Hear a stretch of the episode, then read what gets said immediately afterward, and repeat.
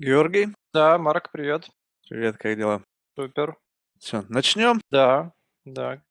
Окей, представься в двух словах, кто ты и чем ты занимаешься, чтобы у слушателей было представление, о чем пойдет речь.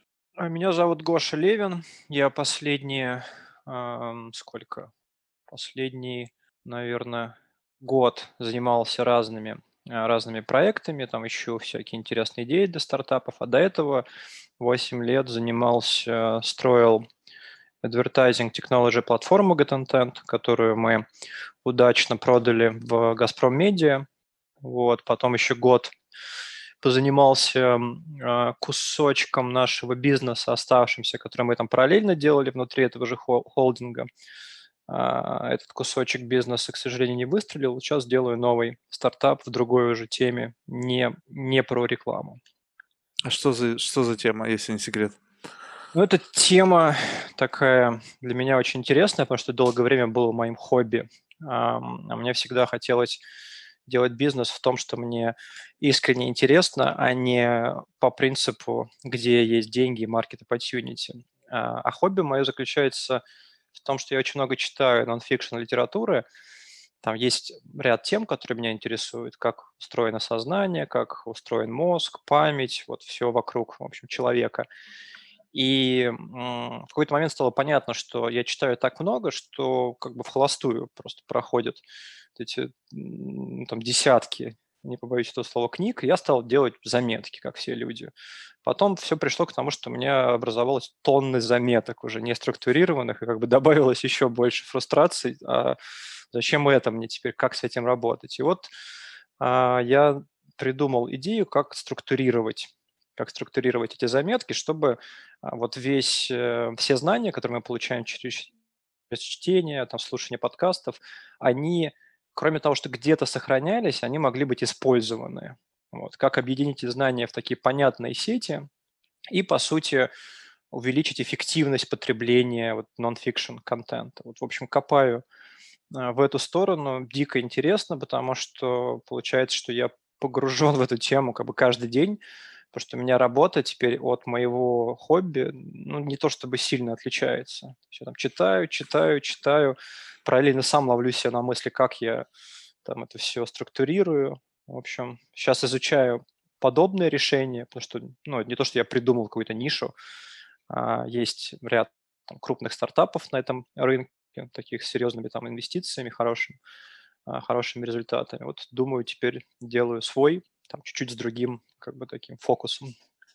Слушай, ну вот э, э- эта тема же сейчас, как бы на самом деле очень актуальна. Мы живем в каком-то сумасшедшее время, э, информационный хаос, то есть такое количество информации, и даже если ты даже не говорить о книгах, да, а просто о тот информационный поток, который к нам поступает, его просто ну, невозможно переварить, а если ты его и перевариваешь, то такое ощущение, что вот у нас сформировались какие-то blinders, да, то есть мы пропускаем какой-то объем информации, какой-то узкий пучок, а что-то просто вот оно проходит мимо нас, совершенно не оседая.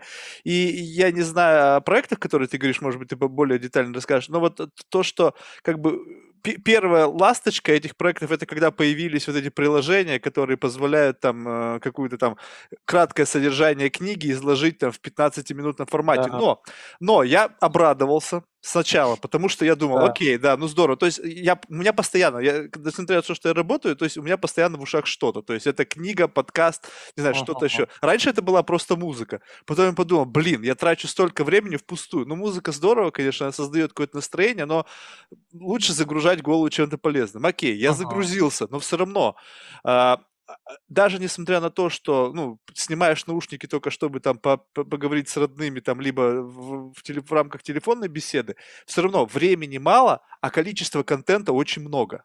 И я подумал, Мгм. здорово, появились сжатые формы, где, возможно, путем там какого-то анализа выбирается квинтэссенция. Послушал? Лажа. Неправда. Да, Не, не верю. Не да. верю. Я читал книги, э, потом я специально, чтобы понимать, насколько вот это актуально, да, послушал сжатую версию, понял, что нифига, не работает так. Ну, то есть, да, может быть, какой-то ты, если там small talk где-то с кем-то там э, э, еще может прокатить, и я сразу же понял, окей, это именно для этих людей, которые хотят просто в, в момент, когда, когда начинается Мгм. обсуждение, они скажут, да-да, я читал. И понятно, что там есть какие-то тезисы, которые ты можешь бросить, и другому человеку может показаться, что действительно читал. Насколько я понимаю, то, что ты говоришь, это намного глубже. Ну, это сильно фундаментальнее, да. да. Вот, поэтому вот мне интересно, вот как все-таки, ну, вот э, превратить э, вот эти вот э, как бы так сказать, сырые знания, которые, ну, их колоссальное количество, как их структурировать и как их уложить в голову так, во-первых, у всех разные способности когнитивные, да, функции. Да. У кого-то память более хорошая, у кого-то менее хорошая. То есть это какая-то э, система запоминания, как какие-то там, знаете, вот, э, есть там какие-то системы, там, э, замок, там, про пространственное мышление, вот это пространственная мнемоника, либо это какая-то более такая осязаемая структура.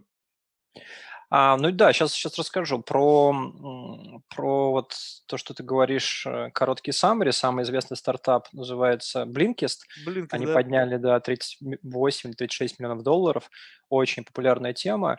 Но вот даже посмотреть их рекламу, там ровно то, о чем ты говоришь, там все эти клише про успешный CEO читает, а, там, не знаю, по книге в день, и они продают обертку по сути. Mm-hmm. Вот будь как успешный CEO, но, по сути, это такая типичная проблема современного общества, когда причину и следствие и продают себе следствие, думая, что сейчас причина сама нарисуется.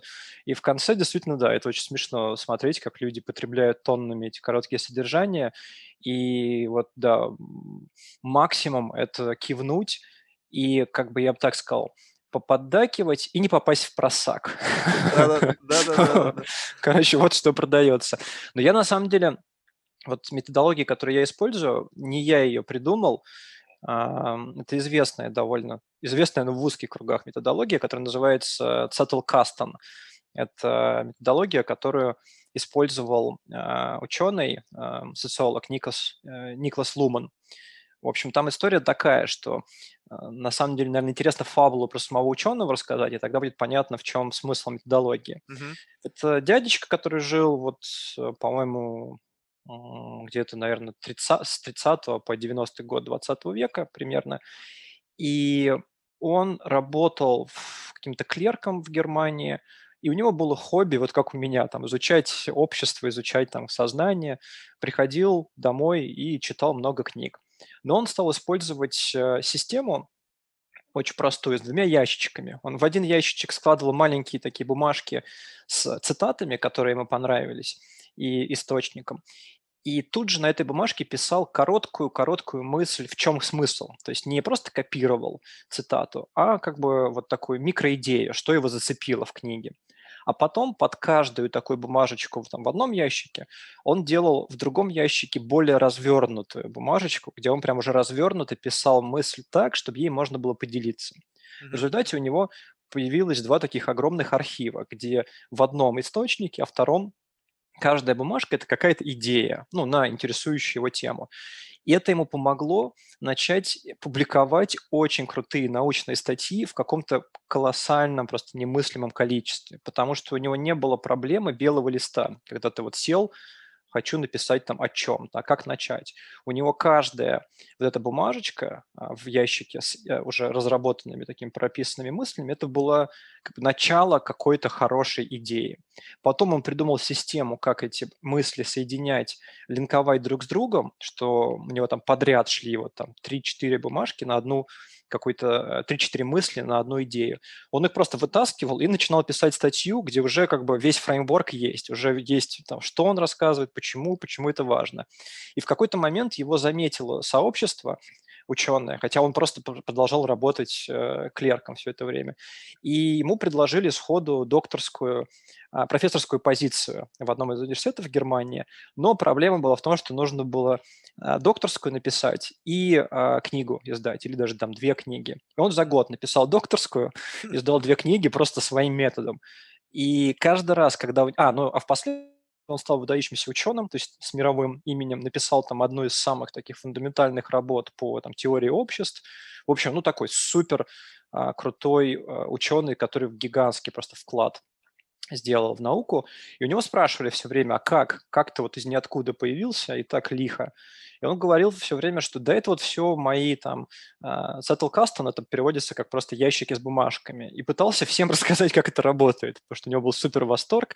Но его никто не слушал, все думали, что uh, просто скромный человек, не хочет говорить, какой он крутой, и поэтому придумал какую-то байку. Но впоследствии другие ребята уже там помладше в его же университете в Германии все-таки поверили, что, видимо, он не зря, но это уже повторял, изучили эту систему, офигели, то просто у тебя а, всегда под рукой, там, не знаю, сотни крутых идей, которые тебя вот как бы дают тебе inspiration. И просто, ну, по сути, сформировали это, оформили в виде какого-то такого процесса, как с этим работать. Сейчас это не скрытая информация, много гиков типа меня этим пользуются, а, вот создают свои такие, скажем, как second brain такой, где у тебя хранится все. А, но вот мне пришла в голову идея, как это сделать более, так скажем, упрощенно, а, скорее я придумал механику анбординга людей в эту методологию. Потому что если дать книгу, вот почитай, ну это тяжелый процесс въехать и тяжелый процесс э, дисциплинировать себя. Но вот с помощью правильного такой правильной геймификации и правильных инструментов можно сделать так, что это будет доступно а, человеку без каких-то усилий, без дисциплины и силы воли, в которые я не верю вообще ни в каком виде. Потому что там, если где-то применяется сила воли, это а, вопрос, когда она кончится. Явно это не sustainable. Слушай, вот здесь у меня сразу же возникает, ну, то есть э, два таких основных вопроса. Во-первых, э, ну, я понимаю, что если с учетом использования определенной методологии, этот процесс будет упрощаться, да, но все равно какое, да. какое время занимает, э, то есть, во-первых, прежде всего, прочитать книгу. Во-первых, да. Э, сейчас, учитывая то, что, э, ну, то есть, как ее читать, то есть, читать, читать, либо слушать, потому что это все равно немножко разные вещи. То есть, uh-huh. вот я, у меня есть лежат книги, я их читаю, допустим, там перед сном, я вот лег, и вместо того, чтобы там листать телефон, я ее читаю. Днем я слушаю аудио. Иногда бывает так, что я как бы читаю ту же самую книгу, грубо говоря, с того момента, где я закончил слушать аудио. Я понимаю, что да. уровень восприятия информации совершенно другой. И когда я послушал книгу, учитывая то, что опять это стало э, как бы доступным решением, но я понимаю так, что когда ты занят делом, и у тебя в ушах что-то есть, то опять же половина информации куда-то улетучивается. Конечно, да. То есть, соответственно, вот для того, чтобы максимально действительно уловить смысл, чтобы не было, как бы, вот, знаешь, вот эта проблема интерпретации, да, то есть я прочитал, послушал, ты прочитал, у нас в конечном uh-huh. итоге из книги совершенно два разных вывода, да, ты uh-huh. увидел в нем одно, плюс, опять же, уровень восприятия, да, то есть я уверен, что, допустим, на моем уровне я могу вычленить вот эту идею, а, допустим, скажем, профессор-лингвист, прочитав эту книгу, он да. увидит более глубокий смысл, и уровень его интерпретации будет куда выше. И вот здесь, как бы, ну, такой банальный вопрос. Вот, допустим, если бы вот я захотел заниматься подобными вещами, что мне, в принципе, очень интересно, я сам этим очень увлекаюсь, но у меня просто вот есть проблема ограниченного времени, да? Uh-huh. Вот э, как, ск- сколько, по-твоему, вот э, это технологическое решение, да, должно, как бы, сколько должно у меня быть свободного времени, чтобы я мог посвятить этому? Я бы так сказал, что вот э, Понятно, что это решение, оно не заставит кого-то больше читать. Оно уже сделано для людей, которые много читают и которые уже как бы думают в сторону, что неплохо бы какие-то заметочки оставлять, которые уже делают какие-то хайлайты.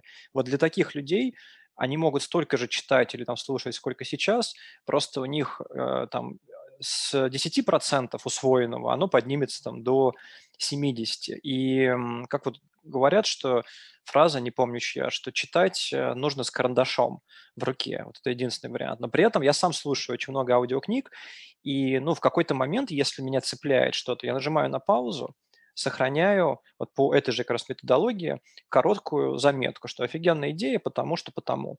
У меня скапливаются такие вот коротенькие заметочки. Потом в свободное время, когда я там у компьютера, я эти заметочки переношу и развиваю в какую-то мысль там на четыре предложения уже вот а, по критерию такому, что я могу ей поделиться, и человек поймет, о чем речь. И а, таким образом у меня на каждую книгу будет там пять мыслей. Здесь очень важно еще не как бы не углубиться в такой как бы механический highlighting, что я называю, когда ты просто все подряд записываешь, о, красивая цитата. И вот как раз одна из таких вот ну, вот дьявол в деталях, говорят, и вот маленький дьявол этой методологии еще заключается в том, что нужно ценить идеи, а не красивые фразы, и записывать каждый highlight, он для тебя должен быть потенциальной идеей. Ты постоянно вот развиваешь. Начинаешь с хайлайта, просто какая-то короткая цитата или там короткая мысль. Потом ты развиваешь это в идею. И развивая когда ты пишешь что-то, только в этот момент ты реально понимаешь, о чем речь. А, потому что в голове все так очень, ну, слишком виртуально хранится. А на бумаге помогает сформулировать четко, о чем была эта идея. И вот там в моем уже приложении следующий там инструмент, который mm-hmm. помогает усилить методологию, я хочу сделать так, чтобы добавилась такая социальная ответственность, чтобы ты мог зашарить свою мысль в какое-то общее поле, mm-hmm. где мысли группируются по, ну, по тегам, по каким-то вот интересам, что в конце концов будет такое общее поле, например, там, про медитацию. И э, каждый человек сможет апвоутить, то есть там плюсиками поднимать наверх какую-то мысль, и у тебя будет, например, топ-10 мыслей про медитацию, а дальше в чем прикол? Дальше ты каждую мысль можешь кликнуть, и у тебя откроется ссылка. Это книга, аудиокнига, подкаст, чье-то интервью. И эти все источники, они автоматически объединяются в сеть, где ты видишь, что там вот была книга, вот идет а, стрелочка автор, у автора еще книги, а этот автор, оказывается, выступал на TED Talk, а еще вот его подкаст. И таким образом, я все еще как бы отвечаю на твой вопрос, но уже с другого конца, ты сможешь зайти и сразу увидеть вот ключевые э, такие, скажем, точки вот этой сет, сетки по твоим интересам, самые жирные, самые такие заапоученные наверх, mm-hmm. поднятые, и понять, что если тебя какая-то тема интересует, вот у тебя топ-10 таких вот э, источников, а, и ты можешь уже э, вместо того, чтобы прочитать э, там, тысячу книг, прочитать сразу там 100 книг, а, самых, самых важных. Поэтому здесь решение, оно как бы с двух концов. С одной стороны, помощь в процессе извлекания полезных мыслей а, из того, что ты читаешь или слушаешь, где социальный элемент – это больше про вот ответственность, что ты же не можешь поделиться плохо сформулированной мыслью. И потом еще ты же, как любой человек, хочешь лайки, хочешь плюсики, поэтому ну, ты хочешь, чтобы гордиться, что, например, а вот моя какая-то мысль, которую я вытащил из этой книги, попала там в топ 10 или в топ-100 а, в разделе там meditation или в разделе какой-нибудь там sleep deprivation. Вот. А, ну и, соответственно, это тебя будет подталкивать, моя гипотеза пока, подталкивать к дисциплине.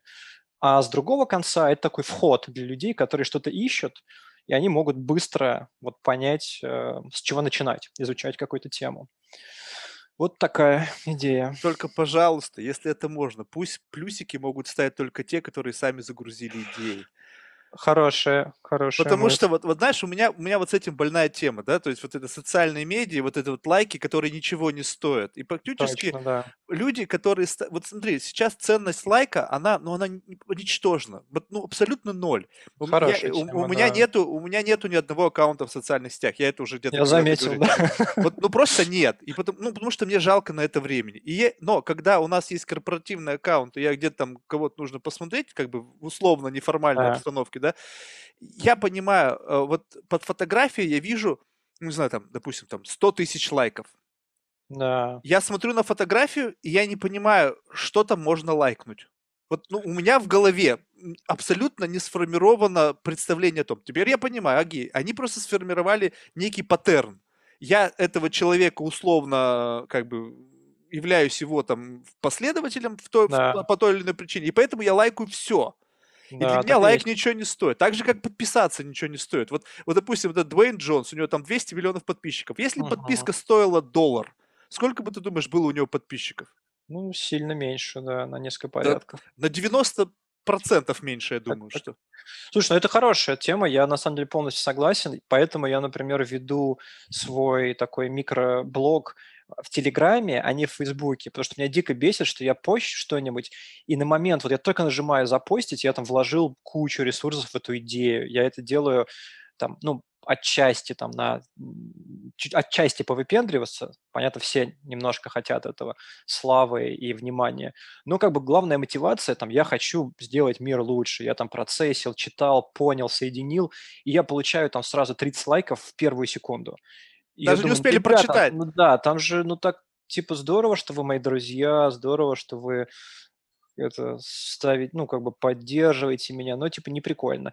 И, по сути, я ушел вот в Телеграм, где у меня не несколько тысяч, как в Фейсбуке, подписчиков, а там 500, но там, короче, все по-серьезки, потому что подписка в Телеграме, конечно, тоже на халяву, но, с другой стороны, это уже какое-то действие, это надо а, там зайти, что-то добавить. А, и, да, совсем, друг, совсем другое ощущение. Да, про лайки полностью согласен. Действительно, они как-то девальвируются, и меня уже начинают больше бесить, чем радовать. Да, но, а, но несмотря на это, кстати, вот по поводу того, что вот э, как, как ты вообще оцениваешь этот тренд? Ты как бы вот так сказал, но немножко усомнился, что вроде бы как бы э, вот, вот что сейчас действительно в тренде? Пытаться высказать умную вещь, либо попытаться сделать э, что-то, что просто, ну, скажем так, ну, вот посмотри, э, если говорить о вот таком каком-то массовом тренде, то в видеотрендах, в, в трендах на, в социальных медиа как раз-таки продукты низкоинтеллектуальные. Внимание, да. Вот то, то есть, валюта просто получить какое-то внимание. Да, но это продукты низкоинтеллектуальные. Они как раз-таки, может быть, показывают изнанку, то есть что-то экстравагантное, что-то что, что вообще абсолютно абсурдное и непонятно, каким образом а, это получилось. И у меня складывается, опять же, там впечатление, что это алгоритмы, которые просто случайным образом выбрасывают что-то, чтобы сделать, ну, не знаю, показать какой-то, сделать социальный пример, социальный эксперимент. Я уже не первый раз говорил и прошу всех слушателей простить меня за то, что я это повторяюсь, но просто для меня вот, вот твое мнение мне очень интересно. Вот этот чувак с этим соком Cranberries, который... Да. Ну, ты понимаешь, но что должно быть, чтобы это набрало такое количество лайков? Да, Слушай, было время, да. время да. какое-то, был какой-то там период, когда все стрессовали из-за ковида, да. и вот он такой расслаблен. Но поверь, внешне неприятный человек. Абсолютно ага. по нему понятно, я, неприятный. Какой-то такой муркопелый товарищ, да, ну да, выпил сок, абсолютно неприятный внешне, набрал какое-то колоссальное количество лайков. Где, где в этом логика? В, в чем красота? В чем идея? В чем, в чем, в чем ну, то есть для меня я посмотрел просто потому, что какое-то началось сумасшествие, чуваку да. подкатили машину, тут он уже дом купил, тут он уже какой-то популярный, приглашают на какие-то шоу. Э, ребята, что происходит? Слушай, ну вот я здесь, э, у меня другой чуть-чуть взгляд. Я видел это видео, причем а, очень там смешно получилось, что я его увидел сильно до того, как оно стало хайпом, потому что я путешествовал по Америке, я был как раз в Айдахо, где он, Айдахо Фоллс в городе, где он снял, это вообще просто... И я, мы там путешествовали с девушкой, и у нас не было плана, мы просто в каких-то рандомных останавливались в городах, как правило, каких-нибудь таких, типа, маленьких. И я на Reddit вбиваю, помню, что, типа, что вообще в Idaho Falls э, происходит, как бы, mm-hmm. куда идти, что смотреть. И вот вижу, кто-то там постит, ахаха, смотрите, прикольное видео. И мне оно зашло, потому что в нем какая-то была а, определенная энергия. Мне кажется, что вот все эти видео, это про какой-то, это все про какой-то вот посыл энергетический. Вот тот факт, что он как раз не, так, не симпатичный и выглядит как немножко как урка, вот что-то создает какую-то вот внутри какие-то странные такие чувства, что вот дальше уже рационализация, хотя чувства происходят без рационализации, просто что-то кликает. Но там рационализация такая, что вот такой чувак, у которого явно не все окей, там у него там на лысом черепе татуха, а он как-то едет, улыбается, ему вот похер, как, вот извини за такое слово, и у него все окей. И в этом какая-то такая большая свобода чувствуется. И в этом я увидел супер месседж такой, что а, понятно, что я уже разгоняю как бы на своей там волне, со своим, а, как через призму а, своих знаний и опыта, но это как будто бы вот про то, что не нужно ничего для счастья, про то, mm-hmm. что жить надо здесь и сейчас – в моменте, а не грузиться. И вот именно из-за того, что он такой стрёмненький и некрасивый, вот произошел какой-то такой интересный контраст. И я помню, я офигел, когда увидел это видео, прям подумал, о, ничего себе, как интересно. И только потом оно стало э, трендом. Ну а дальше происходит то, что ты говоришь про алгоритмы. Э, алгоритмы подхватывают с точки зрения как бы ускорения роста. То есть они видят, что очень быстро что-то пошло, и они это тут же выкидывают ну, там, в масс-медиа. Поэтому понятно, что а, вот эффект такой первого, скажем, попадания на там, 30 тысяч человек, мне кажется, опять-таки, это вопрос, знаешь, убеждений, что там есть что-то крутое. А когда уже первые 30 тысяч человек вдруг там за два дня лайкнули, ну, дальше алгоритм это просто всем показывает. В какой-то момент уже нужно лайкать, потому что, ну, типа все лайкают, я лайкну. Окей, ну вот как бы вопрос-то он остается открытым. То есть э, существует ли спрос на, на э, высокоинтеллектуальные продукты? Ну то есть вот то, что ты говоришь, это, грубо говоря, взяли книгу, ну не знаю, любой, да. любой информационный да. ресурс, его внимательно изучили да. и переварив через призму собственного восприятия, своего, вложив туда какой-то труд, человек как-то выдал какую-то мысль, эту да, мысль да, запостил. Да. Вот спрос на вот подобное интеллектуальное Он выражение себя Потому что сейчас, маленький. если посмотреть подкасты, все самые крутые подкасты, все самые крутые видео набирают просмотры только тогда, если там какие-то селебритис.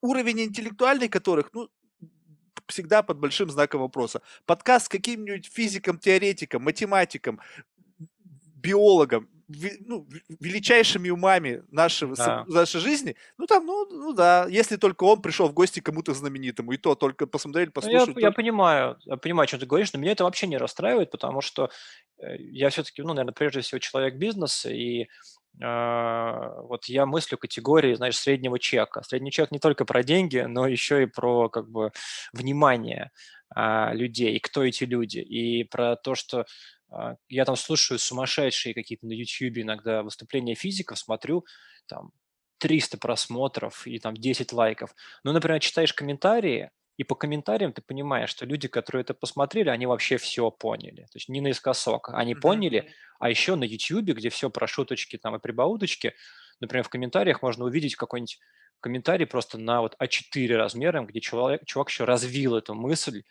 и как бы и свой вклад вложил. И ты попадаешь просто в другую среду, где людей меньше, но вес каждого вот инпута, каждого какого-то вот комментария, каждого лайка большой. И получается, что как раз вот если возвращаться там к идее э, приложения, что прикольно, кстати, то, что ты сказал, что чтобы плюсики ставили, да, те, кто сами пишут. Вот в этом есть как, как раз смысл, что там каждый плюсик для тебя будет много значить потому что ты понимаешь, что в этом приложении сидят вот такие же люди, которые занимаются изучением какой-то темы, а не просто как бы поугарать, там, посмотреть на смешные картинки. Поэтому меня не смущает абсолютно. Более того, даже вот на своем примере, я там э, в своем телеграм-канале э, пишу, ну вот вижу там просмотры 500-600 просмотров как бы, на пост. Но зато периодически я встречаюсь с очень крутыми людьми, которых я считаю крутыми, и они мне вдруг говорят, слушай, классный пост был там про вот отношения ты написал, вообще так там зашло, крутая мысль, спасибо, что пишешь. И мне вот один такой отзыв, он, ну, стоит, я не знаю, 100 тысяч лайков. Вот, вот в этом, мне кажется, вся юнит-экономика. Я, совершенно, я с тобой совершенно согласен. То, что ты делаешь, это ну, абсолютно классная вещь. Просто сейчас у меня складывается такое ощущение, что люди думают не о ну, я, я убежден, что есть, э, то есть, чтобы не джендерлизировать, да, чтобы всех под одну гребенку не считать, что есть люди, такие как ты, а, которые заинтересованы созданием продукта, который является воплощением их какой-то мечты, их, э, не знаю, реальных увлечений, их хобби, их, их каких-то, может быть, жизненных ценностей. Но большая часть населения создают проекты исключительно для того, чтобы получить э, высокий уровень монетизации, э, дорасти его до какого-то уровня и, э, соответственно, продать его или там еще каким-то образом капитализироваться за счет этого продукта. Так вот, когда, когда речь идет о подобных историях, эти продукты рождают спрос на большое количество просмотров, про, про, uh-huh. большое количество лайков и так далее. Именно это в настоящий момент почему-то сформировалось так, что именно это определяет э, э, успешность проекта. То есть, грубо говоря, что если взять и где-то там на каком-то вот ресурсе, подобно твоему, где будут встречаться люди, ну, скажем так, высокообразованные, интеллектуальные люди, и количество этих людей будет незначительное, то по сравнению с ресурсом, который там, э, на котором там, не знаю, там десятки миллионов, ну, там людей Мгм. мягко говоря, там, не блещущих интеллектом, почему-то этот проект считается более крутым, хотя, в принципе, ну, там вот ничего Ну не да. происходит. То есть Ну цен ценность знаний, да-да-да. такое ощущение, что мы сейчас живем в мире не где важны, э, знания, а где важ важен какой-то хайп, который потом впоследствии монетизируется за счет количества просмотров, рекламы и так далее. То есть все превращается в конечном итоге в просмотры, в в чужой, то есть контроль сознания, контроль твоего времени и так далее. Да, ну так так и есть. Другой вопрос, что, ну, я не очень понимаю, чему здесь расстраиваться. А, тут, знаешь, тут просто философская очень тема про счастье, ты сказал, точнее, не про счастье, а про успех. Но успех, он же не не единственный критерий. Вот у всех разное представление о счастье. Например, в моем представлении вот счастья и комфорта я очень не хочу, например, чтобы у меня был гигантский стартап с огромным количеством людей и огромной оценкой, потому что я работал в больших компаниях раньше, там, работал в X5 Retail, знаю, что такое большие компании, и не хочу, не хочу назад. А, Мне некомфортно, мне это не нравится. Я предпочту, чтобы у меня было там в 10 раз меньше, но на моих условиях э, комфортных. И поэтому мне приятнее как раз вращаться в маленьком кругу людей, где мне все нравятся вокруг, и получать, может быть, меньше там хайпа и, как следствие, меньше денег, чем наоборот, э, вращаться в большом кругу, где постоянно у тебя отнимает все энергию, но быть там как бы звездой вот и классным пацаном, что называется, на бумаге. То есть, что типа ты пишешь, все таки о, ну классный парень.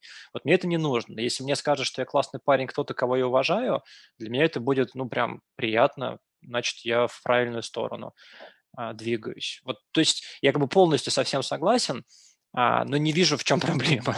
Вот так вот. Проблема и проблема заключается именно в том, что если ты хочешь это превратить в бизнес-модель, то ты сам как бы усомнился в том, насколько это может быть востребовано. То есть вот сейчас такое ощущение, что, ну, то есть, слава богу, что существует еще пласт людей. Во-первых, пласт людей старой закалки, да, то есть, Да. которые несут на себе вот этот вот как бы багаж из знаний и э, умение учиться. Вот я не знаю, согласишься ты со мной или нет, то сейчас вот а, какому-то среднестатистическому зумеру положи на книжку, на стол книжку, там, не знаю, в тысячу страниц и скажи, ну, на, почитай. Вот э, настолько кликовое сознание, что люди перестали фокусироваться дольше, чем были какие-то Это исследования, правда, да. что средний фокус и даже изменили ведущие университеты мира стали в соответствии с этим исследованием менять Мгм. программу образования. Они понимают, что долгий вот такой как монотонный спич, как были лекции там, Мгм. э, не знаю, там 20 лет назад, когда там профессор мог там просто на, на час э, бум-бум-бум-бум-бум, не, не затыкаясь, что-то там мямлить себе под нос, и все должны были там записывать и пытаться вникнуть, что он говорит, то сейчас максимум 10 минут, потом все, сознание вырубилось. Мгм. Вот, и, Есть такое. и, и, по- и в связи с этим, как бы вот такое ощущение, что вот вообще вот этот вот тренд на а, как бы получение вот таких вот фундаментальных глубоких знаний, он все меньше, меньше, меньше, меньше, меньше. Почему? Потому что даже сейчас такое ощущение, что наглядно демонстрирует. Вот посмотрите, этот человек, он не закончил, э, скажем так, Мгм. Гарвард, да, но он добился успехов. И вроде бы как бы показывается, что вроде зачем тебе учиться, иди и работай, да, и вот, Слушай, ну это очень философская такая штука. А, Я про это много думал, и, ну, скажем так, дисклеймер, что я на все смотрю всегда с очень позитивной стороны, просто такая прошивка. И я вот все то же самое, что ты говоришь, вижу в этом позитивную сторону, могу ее вот да, озвучить, интересно, чтобы, давай, чтобы давай. уравнять. Ну, во-первых, да, действительно, а, фокус постоянно, как бы, ну, количество секунд, которые человек может фокусироваться, уменьшается. Все переходит в видеоформат. А, Даже учебники сейчас в университетах начинают переделывать вот на видео. То есть тот же курс, но короткими видеоблоками, там, по 7 минут. Все это есть. Но я в этом вижу интересную такую историю, что как будто бы знания, технологии, такие вот хардкорные старые штуки, они превращаются в commodity, они превращаются в такую вот уже, а, э, как вот сейчас в IT, например, но уже чуть менее круто а, быть программистом, потому что уже столько всего напрограммировано, что есть огромное количество open source решений под каждую задачу. И все важнее и важнее становится быть креативным человеком, который понимает бизнес-задачу и умеет просто, ну, там, соединить несколько кусочков технологий разных. Не нужно уже писать. Вот то же самое с миром происходит. Часто уже не нужно знать какие-то знания, потому что мир переходит в какой-то а, вот в мета такой, в мета-анализ, когда много решений принимается на ощущение какой-то вот уже чутья, какой-то чуйки, а не вот классическим способом анализа, а, там, изучения. И Блин, вопрос... ну это вот только у тебя такая чуйка есть, потому что у тебя есть бэкграунд из знаний. Вот мы, мы буквально Возможно. недавно с Игорем Рябинким это обсуждали. Да. Он сказал, что именно эта чуйка, она, это, это результат твоего труда твоих знаний, которые концентрируются в твоей голове, и потом ты вот эти паттерны видишь, они у тебя моментально складываются в одну картину и вперед. Когда у тебя нету э, багажа фундаментальных знаний, у тебя эта картинка просто не сложится. Это то же самая история, вот когда, почему э, гениальным людям, ну, тут, может быть, неправильно начну, то есть почему некоторые, э, некоторым людям приходят в голову гениальные идеи? Uh-huh. И потому что у него где-то из космоса прилетела какая-то мысль, и как бы он ее просто озвучил своим ртом, и все, и вот он теперь гений. Нет, он трудился, у него сформировался понятийный аппарат, аппарат знаний, у него в бэкграунд-процессе шел постоянный процесс решения какой-то проблемы. И в один момент времени эта проблема решилась, его осенило, и он выдал, там, будь то это таблица Менделеева, будь то это, там, не знаю, теория вероятности, все что угодно. Если бы вот это вот самое, если можно было выделить вот эту вот мысль, как какую-то искру, и запульнуть ее в голову среднестатистическому тиктокеру, ну, либо ничего бы не произошло, либо у него голова бы взорвалась. То есть... Понимаю. Вот... Смотри, да, тут такая мысль, что с одной стороны, да, я полностью согласен, интуиция так и работает, интуиция – это наш встроенный такой machine learning алгоритм, который просто пропускает кучу информации и э, ищет закономерности. Мы можем, нам кажется, что я чувствую, надо сделать так, а на самом деле ты не чувствуешь, а просто твой мозг на подсознательном уровне уже знает, что нужно так сделать, потому что он видел 300 список, где делает так, все получается. Вот. Просто это все происходит глубоко а, на, на уровне подсознания. Это, кстати, на эту тему был очень прикольный эксперимент, забыл в каком университете, когда, а, когда значит, студентов подопытных, им завязывали глаза, закрывали уши, чтобы они не видели и не слышали. И они должны были угадывать, смотрит на них кто-то сейчас или не смотрит. Потому что ну, вот гипотеза была, что как будто бы человек может чувствовать взгляд. И, значит, там был такой, э, такой результат. То есть кто-то заходил тихо, человек не мог его слышать, видеть, и смотрел. И спрашивали, там, сейчас смотрит, и он там, например, ставил, там, нажимал кнопочку, если да. Вот. Потом человек уходил, там, человек не заходил. Говорил, а сейчас, например, там, смотрит, он там говорил, да, нет. И, в общем, в какой-то момент а, они поняли, что чем больше человек как бы сидит, и, а, вот, там был нюанс в том, что им на каждый их какое-то от предположение, да или нет, говорили правду, да или нет. То есть как бы фидбэк-луп такой. Mm. И вот тем людям, кому фидбэк-луп замыкали, они в какой-то момент начинали угадывать. И потом оказалось, что они угадывают, потому что а, человек, а, который лаборант, который а, машет рукой, типа заходить, не заходить, он не может жить вне паттерна, он сам его создает, как бы какой-то случайный, типа там три раза запустил, два не запустил, один запустил, три не запустил. Он, не замечая, сделал какой-то паттерн, студент, не замечая паттерна, стал его угадывать. Все на каком-то глубоком подсознательном уровне. Потом вторая группа, они делали то же самое без фидбэк-лупа. То есть просто угадывай, мы потом посчитаем на 100 раз. У них 50-50, 50 раз угадали, 50 не угадали. Это вот пример про то, как работает нужно на каком-то таком стрёмно-магическом уровне. То есть, что два человека общаются на каком-то уровне подсознательном, не понимая этого. То есть, да, возвращаясь к твоему вопросу, действительно, а, чтобы подсознание как бы угадывало, что делать, э, через него должен пройти большой массив какой-то информации. Но есть другая проблема. Вот у нашего поколения, там чуть постарше, а, мы очень ограниченно смотрим на возможности. Мне так кажется, что мы везде видим вот ограничения. Мы понимаем, что это не получится по вот этой причине. Мы не верим вот в чудеса. То есть мы думаем, что все должно быть тяжело, что нужно трудиться, что нужно пройти тяжелый путь. Вот как моя там мама говорила мне, когда я начинал бизнес, уходя из хорошей корпоративной карьеры, что да зачем ты это делаешь, а, бизнес- это вот обязательно там какие-то грязные деньги, там это вот всегда проблемы, а, там с законом, какие-то, ну, то есть у нее уже такой вот супер негативный посыл. Мы это все впитываем от наших родителей. И у нас тоже такой как бы посыл, что а, счастье и там большие деньги– это вот нужно помучиться, нужно что-то пройти. А у поколения современного есть очень прикольная особенность, что они в это уже не верят. Они верят, что вот можно взять, как там Даня Милохин, тиктокер. Год назад был э, официантом в ресторане в Сочи, сегодня самый крутой тиктокер э, вот э, там с какими-то, не знаю, уже у Урганта интервью дает, приглашают его на этот новогодний огонек на Первом канале. Вот они видят кучу этих историй, и с одной стороны, получается, у них как бы в одном, то, что ты говоришь, я полностью согласен. А, конечно, интуиция работает, может быть, хуже, потому что меньше информации какой-то структурированной, но с другой стороны, супер преимущество, что они не парятся и просто выбирают какой-то такой а, интуитивный путь, потому что верят.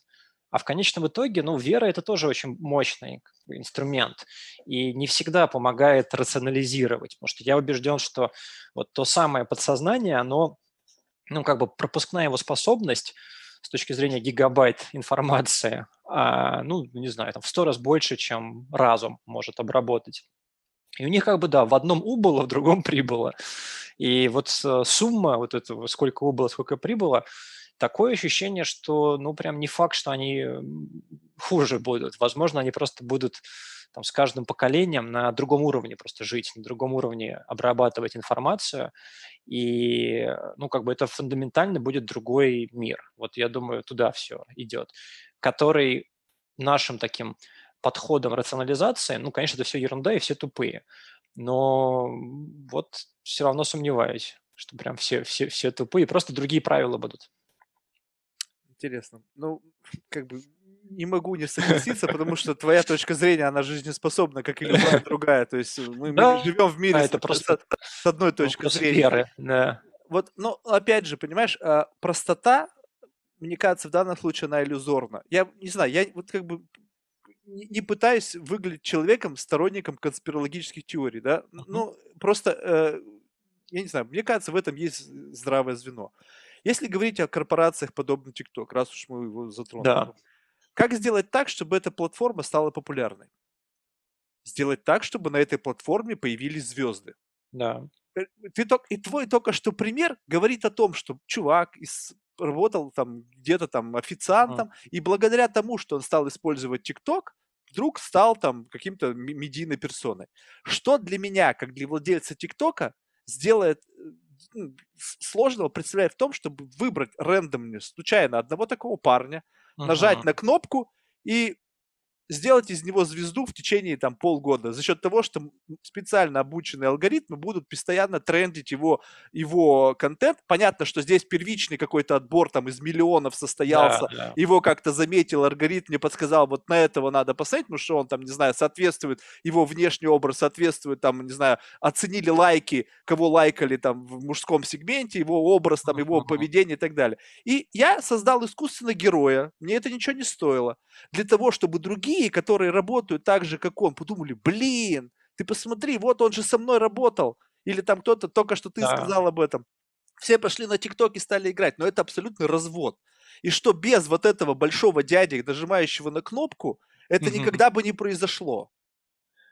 Но без большого дяди не произошло бы такой да, миллионной популярности, потому что без большого дяди не было бы ТикТока вообще и миллиона ну, окей. людей. Но изначально это проект первичный отбор, как бы, вот, про который ты сам сказал, а как сделать так, что тебя там а, в течение нескольких дней твой видео, а, твой какой-нибудь, не знаю, там танец залайкал, там, условно говоря, 100 тысяч человек, чтобы алгоритм тебя заметил. Там есть какая-то доля таланта и доля искренности, потому что я убежден, что лайки, вот если такие честные лайки, когда не на автомате, потому что это твой друг, а когда я, например, вот что-то пролистываю ленту, и тоже могу лайкнуть какую-нибудь, ну, как бы ерунду. Я не заморочен только на чтение очень высокоинтеллектуальных книг. Я в какой-то момент думал, что заставляет меня лайкать. Я понял, что одно – искренность. И я, например, иногда случайно попадаю на какие-нибудь э, по рекомендации YouTube видео, где кто-то рассказывает там, как устроена там скрипка, как я чинил свою Toyota Corolla. Темы, которые мне вообще не интересны, но я смотрю на просто э, вот эту искру в глазах человека, и мне нравится смотреть, как ему нравится его тема. И вот мне кажется, искренность, она вот как раз подкупает и привлекает. И про того же там Дани Милохина, я ни разу не, у меня нет ТикТока даже, я видел просто его интервью у Урганта. Ну, это сейчас вот самый крутой топ-звезда а, российского ТикТока. А, увидел как раз интервью его Урганта и офигел просто от искренности этого человека, а, человека, который не пытается никем казаться. И тут же мне, знаешь, как бы все, все сошлось. Ну, очевидно, что это должно нравиться, должно вот, приятно смотреть на такого человека. И вот как раз у современного поколения с искренностью все чуть получше, потому что они не пытаются кем-то а, казаться. У них вот мир э, уже все, все большие старые инструменты реально как комодити. А главная как бы валюта – это креативность и искренность. Вот у меня такой то взгляд. Есть, то есть ты реально веришь, что нынешнее поколение, оно искреннее? Мне кажется, что оно более искренне, да. да. Что вот они там, если, если типа не считаешь себя умным, то и не будешь э, казаться, что ты умный. То есть абсолютно спокойно люди там могут оставаться собой, даже если у них есть какие-то недостатки, не, не стесняясь это. Но опять-таки, слушай, это такая тема, вопрос выборки. А, вопрос выборки, кто что ищет. Ну, вот. я не ищу, но у меня такое ощущение, что сейчас наоборот такой, вот если взять и нашу эпоху и как бы вот записать вот один какой-то тезис, то это не быть, а слыть. Вот это как раз-таки вот это то, что отображает действительность. Потому что говорить о том, что из себя представляет Инстаграм, когда люди демонстрируют вот какие-то маленькие кусочки якобы своей жизни, которые с реальной жизнью могут ничего общего не иметь.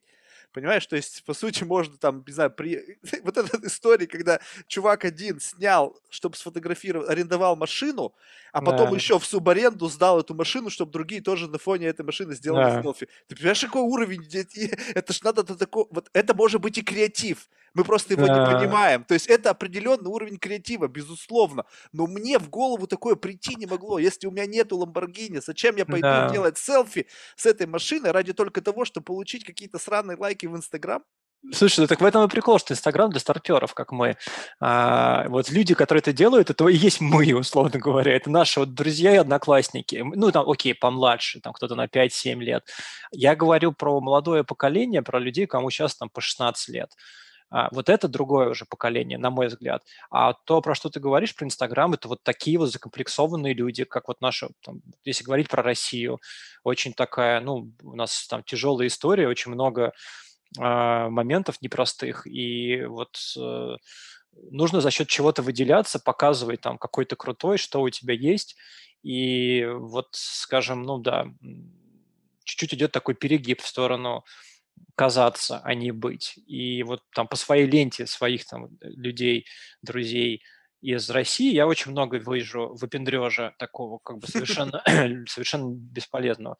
Удивительно, почему-то в Штатах меньше я этого вижу. Не знаю почему, тут тоже не хочу такой большие делать выводы. Ну, как а... же, Флойд Мейвезер, показатель Поэтому, а что с Флойдом Майвезером? Ну вот он деньги вываливает на стол, там пачки ну, свои, да. маши, машины в гараже там купленные якобы за кэш, там часы там за миллион долларов. Слушай, ну он красавчик, у него 50 боев, 50 побед.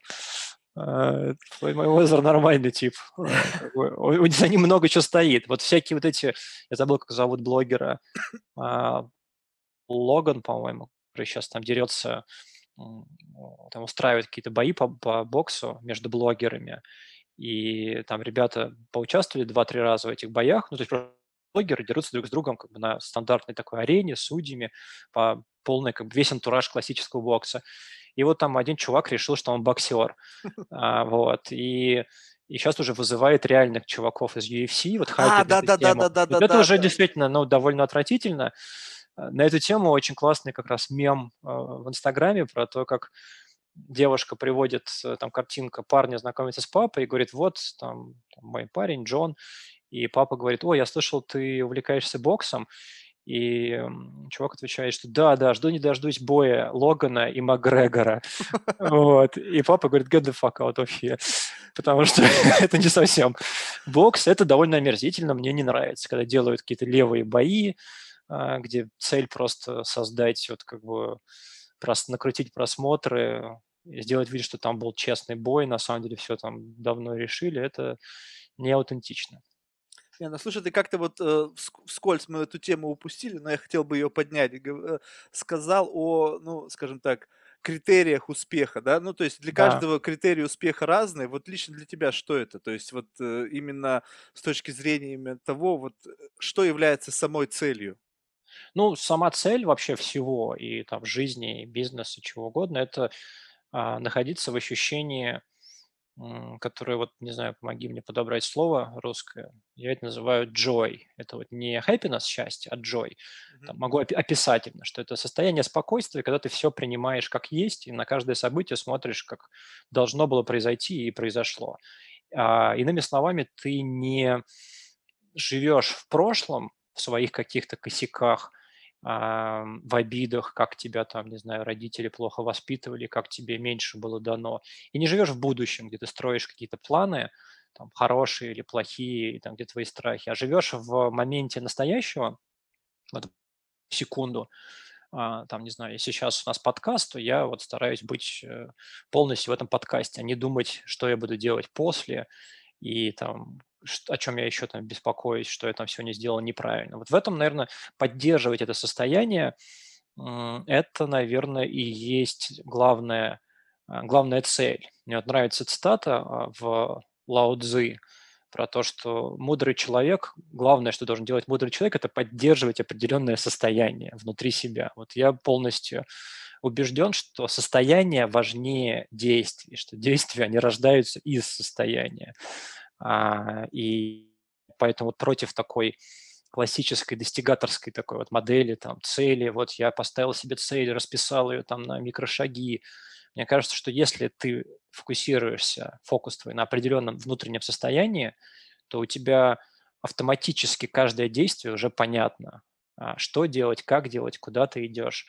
При этом не мешает это ну, ставить цели и там, добиваться каких-то результатов, но это будет уже как такая просто игра, в которую ты играешь и побеждаешь, потому что в целом прикольно играть в игры, а в играх прикольно побеждать. Это не будет ну, какими-то штуками, которые определяют, кто ты. Типа я предприниматель, я человек, который там продал, я человек, который там купил. А, вот мне нравится такой пример, я недавно придумал, когда с друзьями эту тему обсуждал. Первый же такой вопрос, ну что, и что теперь с таким мировоззрением тебе идти там в, в тибетский монастырь и жить там всю жизнь? А, зачем тогда вообще там бизнес и зачем там что-то делать? И вот ответ такой, что а, там тибетский монах вполне себе может хотеть Феррари. Ничего в этом страшного нет, потому что Феррари красивая машина. Но он себя не будет олицетворять человеком, который хочет Феррари, или человеком, у которого есть Феррари. Для него это просто будет какая-то прикольная картинка, потому что он живет там, здесь и сейчас, а не вот там, где у него там через N лет будет Феррари. Поэтому вот я для себя нашел какой-то интересный такой баланс между, ну, по сути, таким очень ну, каким-то, не знаю, философской мыслью про вот то, что нужно жить здесь и сейчас, и в этом смысл жизни, и все-таки а, деланием дел. Потому что я живу здесь и сейчас, ну, по крайней мере, стараюсь, но при этом а, я, мне кажется, все мы дети, все мы хотим во что-то играть. Вот я играю в то, что я там строю компании, но, не, но стараюсь не олицетворять себя ни с успехами, ни с неудачами. Вот у меня такая картина, картина жизни пока довольно целостная. Ну вот слушай, ну вот это же состояние такой некой перманентной свободы, когда ты, по сути, ты можешь позволить себе такой образ жизни. То Это есть, э, да, то да, есть, то есть, самый понимаешь, это же очень Ага. важный момент, что э, не каждый может себе позволить такой mindset, потому что у него есть здесь и сейчас, и это здесь и сейчас э, сопряжено с кучей проблем финансового характера и, и так далее, которые не могут, то есть, на- по- поскольку он находится заложником этих обстоятельств, он мгм. не может выключить вот эту вот постоянную э, гонку за чем-то. Почему? Потому что он э, ну, зависим от того образа жизни, в котором он находится. То есть хорошо, когда ты сумел перешагнуть вот это вот какое-то такое вот э, кольцо, которое позволяет Да. тебе вырваться за пределы вот этой бесконечной гонки, там, как белка в колесе. И ты, Да. и ты можешь поглянуться на это посмотреть, ребята, блин, но, но вот тут немножко другая история. То есть э, получается, что такой, э, такой образ жизни, как бы он возможен только при достижении э, определенного финансового благополучия. Ну вот совершенно нет, совершенно Нет? нет. И в моем случае э, я это мировоззрение приобрел в ситуации максимальных, э, ну, макси- максимального напряжения в жизни. Мне кажется, что ну, как бы у всех есть точка входа. То есть вот люди, то, что я сейчас говорю, это не я придумал, куча людей идут по вот этому пути. И точка входа, конечно, гораздо комфортнее, когда у тебя есть там сбережения, там ты продал компанию, легче. Но смысл, зачем тогда тебе это делать? Как бы? Обычно все-таки что заставляет людей вот что-то фундаментально поменять в жизни и понять, что там, например, не надо гнаться за там, кэшем, а, не знаю, там, какими-то развлечениями, а нужно вот жить здесь и сейчас. Это, как правило, либо какая-то травма, либо а, психоделический опыт, когда у тебя чуть-чуть мозг там на несколько часов по-другому стал работать, ты увидел новые какие-то вещи, а, либо, что, наверное, вот в моем случае сочетание как раз негативных обстоятельств тяжелых с а, такой полномерной а, системной работы по изучению вот а, там определенной литературы, там про медитации, про все. У меня вот наложилось, что я всю жизнь там читаю про то, как работает мозг, а потом у меня был тяжелый период, как раз когда я, кстати, продавал компанию. А, и у меня был момент, я даже помню эту секунду, когда я вдруг как-то все понял. Я вот помню даже, как я где сидел там на кровати, куда смотрел, когда какой-то тяж, тяж- ну там много всего было тяжелого в тот период жизни, и параллельно еще продажа компании. Вот первый раз я что-то продавал, и все меня предупреждали, что это будет не спринт, а такой марафон продажи, даже когда, по идее, вы там обо всем уже сразу договорились, и мне что-то стало как-то тяжело. Бесконечно эти звонки, другой часовой пояс. У меня каждый день начинается с э, какого-нибудь звонка там в 6 утра с юристами, а, какие-то новые правки, просто тонна всего там происходит. При этом там на работе определенные происходят проблемы. И у меня просто происходит какое-то перегорание, и я понимаю, что даже если я сейчас ничего не продам, не закрою эту сделку, я не знаю, просто закрою компанию, я все равно буду счастливым человеком, потому что вот Потому что потому просто, потому что и так все как бы окей. Вот солнце там светит, а, у меня там какая-то книжка на столе лежит, она мне очень нравится, и я ее все равно смогу читать при любых обстоятельствах финансовых. А потом у меня еще вечером тренировка по боксу, и э, абонент стоит всего 100 долларов в месяц, могу себе позволить пойти на бокс. Вот, и девушка у меня есть, и вроде, ну, никуда не денется, если там, не знаю, я не продам компанию. Мне как-то вдруг все отпустило, все расслабилось как-то, и я понял, что да в целом как бы, ну, жизни достаточно, чтобы, ну, чтобы просто уже, чтобы жить. А, Не надо постоянно куда-то вперед смотреть. Самое смешное, что это очень помогло на переговорах, потому что, а, ну, как бы я, мне не надо было блефовать уже, там, я просто вел себя как человек, который ну, хотите- покупайте, не хотите- не покупайте. И это была искренняя позиция. Типа, давайте можем все прикрыть, если там сейчас какие-то очередные сложности там, с утверждениями, с юристами. И как-то раз, и все закрылось, и все нормально. Но, тем не менее, момент как бы входа в это вот такой момент, когда я что-то почувствовал серьезное, произошел в супер стрессе, когда реально могла, была, могла слететь сделка, параллельно там а, не то чтобы супер была ситуация финансовая в компании, вот. Ну и куча-куча там всего другого происходило. И я вот, ну, как бы обрел какое-то такое счастье и спокойствие э, в А этой ш- ситуации. а ты думаешь, что это какой-то защитные инструменты включились? То есть мозг, вот сознание тебя защитило от перегрузки, и оно просто тебе сказала вот стоп, вот, ну, какой-то, знаете, вот какие-то внутренние эволюционные процессы, которые призваны защищать наше сознание от каких-то вот таких ме- Мгм. ме- мега-стрессов. Почему именно, ты думаешь, именно в этот момент это произошло? Я думаю, что тут два есть, эм, две картины, как можно смотреть. Вот одну ты озвучил, такая как бы картина, ну, более научная, что действительно это на уровне психики какой-то срабатывает защитный механизм, а, который потом ну, какой-то триггерит новую, новую модель. По сути, то же самое, что с психоделиками. Там же тоже нет магии какой-то. У тебя, а, когда человек принимает психоделики, у тебя просто начинают общаться отделы головного мозга, которые обычно не общаются. И у тебя, например, там у звуков появляются цвета, вот, а, ты не понимаешь там разницы, где кончается тело, начинается там все остальное. То есть такой опыт абсолютно изнутри про вот просто другая картина восприятия. И в этой другой картине восприятия ты можешь вот на секунду там побывать и понять, что по-другому можно жить. Поэтому, наверное, вот эта вот точка секунда, скорее всего, это ну, что-то такое физиологическое и объяснимое. Но есть другая версия, что Просто этот момент какого-то мини а, такой enlightenment, то, что называется, а, и что это, ну, по сути, тоже какое-то такое маленькое чудо, условно говоря. То есть так, и которое тоже произошло, вот как ты говорил про там, ученых, произошло не просто так вдруг, а что тонну просто ты переработал там боли, переживаний, мыслей, и оно как-то вот там соединилось в какой-то момент, э, сошлось хорошо. Потому что я, мне интересна эта тема очень, я искал людей, кто пережил что-то похожее, но там, как правило, ну, там, более глубоко и фундаментально, у меня так в миниатюре. И а, вот я искал, ну, про психоделики менее интересно, потому что там понятно, что это сложная тема. Я искал какие-то примеры людей в жизни – и в основном... Владимир Гранкин в нашем подкасте. Да, я послушаю. У, у него был аналогичный опыт. И вот у него бам, и потом пришло, и он вообще просто пересмотрел всю свою жизненную историю. Ну, сейчас запишу себе, что. Ну, но правда, он использовал э, айаску и ездил. А. Ну, ну, ну, это все равно, не, как бы он сказал, что это помогло в какой-то мере, но это не являлось базисом. То есть он шел да. к этому, и он просто это использовал как дополнительный инструмент. То есть это не было ну, самоцелью. Да. Ну вот я тоже шел к этому и как дополнительный инструмент использовал просто перегрев мозга. А, То есть просто ты подсознательно шел к этому в своих я мыслях, и момент конечно, просто да. случился.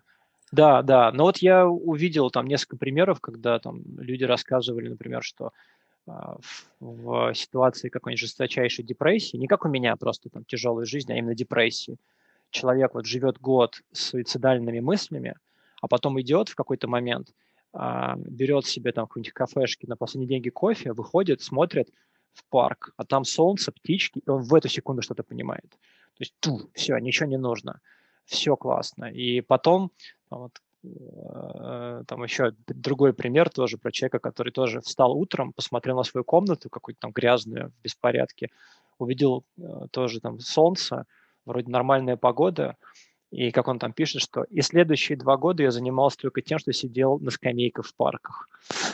Потому что, типа, все было так классно, что не надо было ничего, Знаешь, ничего делать. Как, когда, э, то есть я, я прекрасно понимаю природу манипуляции. То есть э, изначально людям ничего не нужно.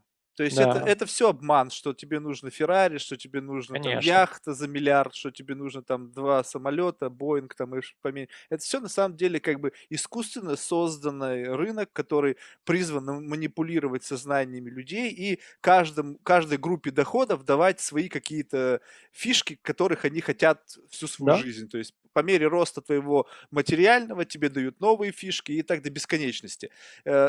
Страшно жаль тех людей, которые достигли пика всего, потребили все и поняли, что это был все вот обман. Вот, вот этих ага. людей по-настоящему жалко. То есть, э, когда у тебя есть все ресурсы мира, и ты понимаешь, что ничего из этого не делает тебя счастливым. И там да. у них уже начинается другая история. Но вот тут очень важный момент, да, то есть э, сейчас вся индустрия построена на то, чтобы сделать человека заложником идей. Эти ага. идеи постоянно пропихиваются там под разными соусами через все медиаресурсы, которые ты, ты, с которыми ты так или иначе сталкиваешься сталкиваешься в своей обыкновенной жизни. И вот как вот в данном случае, ну, скажем так, вот ты как человек уже, скажем так, uh-huh. ну, скажем, отключился вот от этой вот матрицы, да, и в какой-то момент тебе э, произошло вот этот момент enlightenment, да, и, и ты как бы понял, что, ну, вот это все как бы оно, оно либо есть, либо нету, но это никак не влияет на мое собственное существование.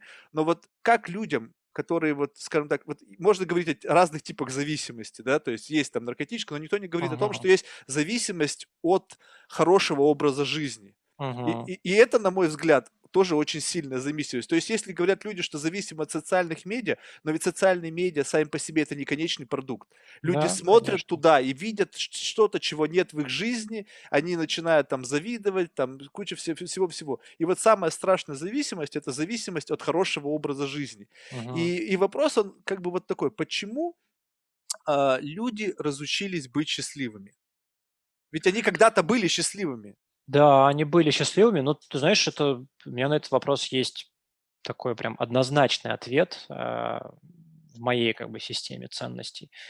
А, в какой-то момент произошло следующее, что наш разум, он взял верх над нашим вот таким как бы сознанием, где эмоции и чувства.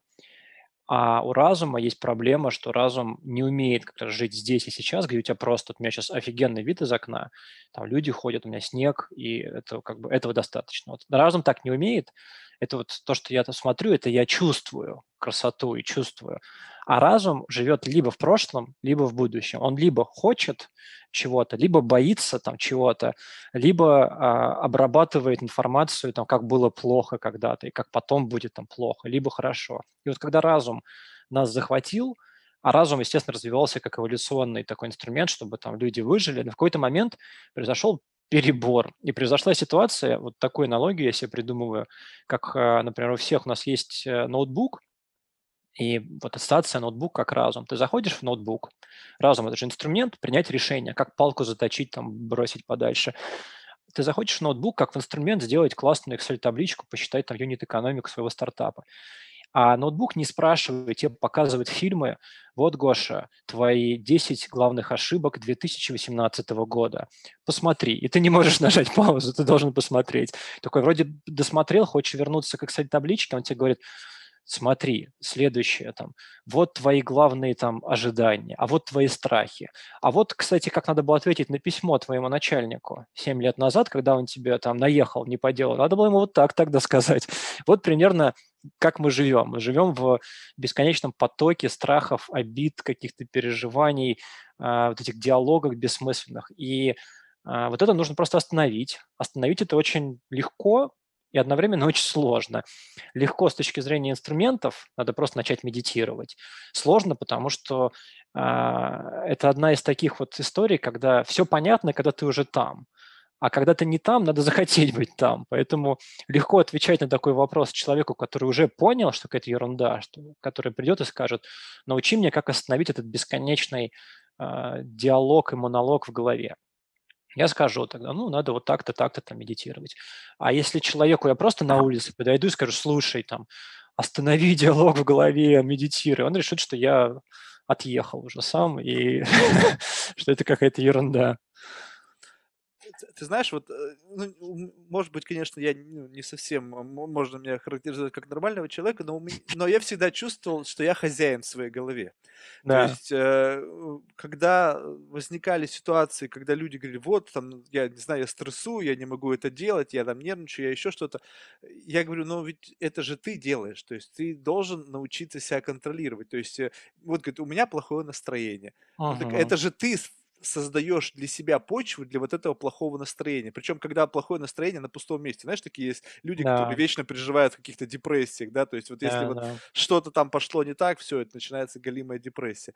Но, тем не менее, складывается ощущение, что просто люди не э, задумываются о тех процессах, которые проистекают в их голове. То есть они думают, что это все как бы вот оно как бы с одной стороны э, все идет так, как оно идет, да? Ага. А с другой стороны, все равно мне кажется, что можно каким-то образом чуть-чуть на это влиять.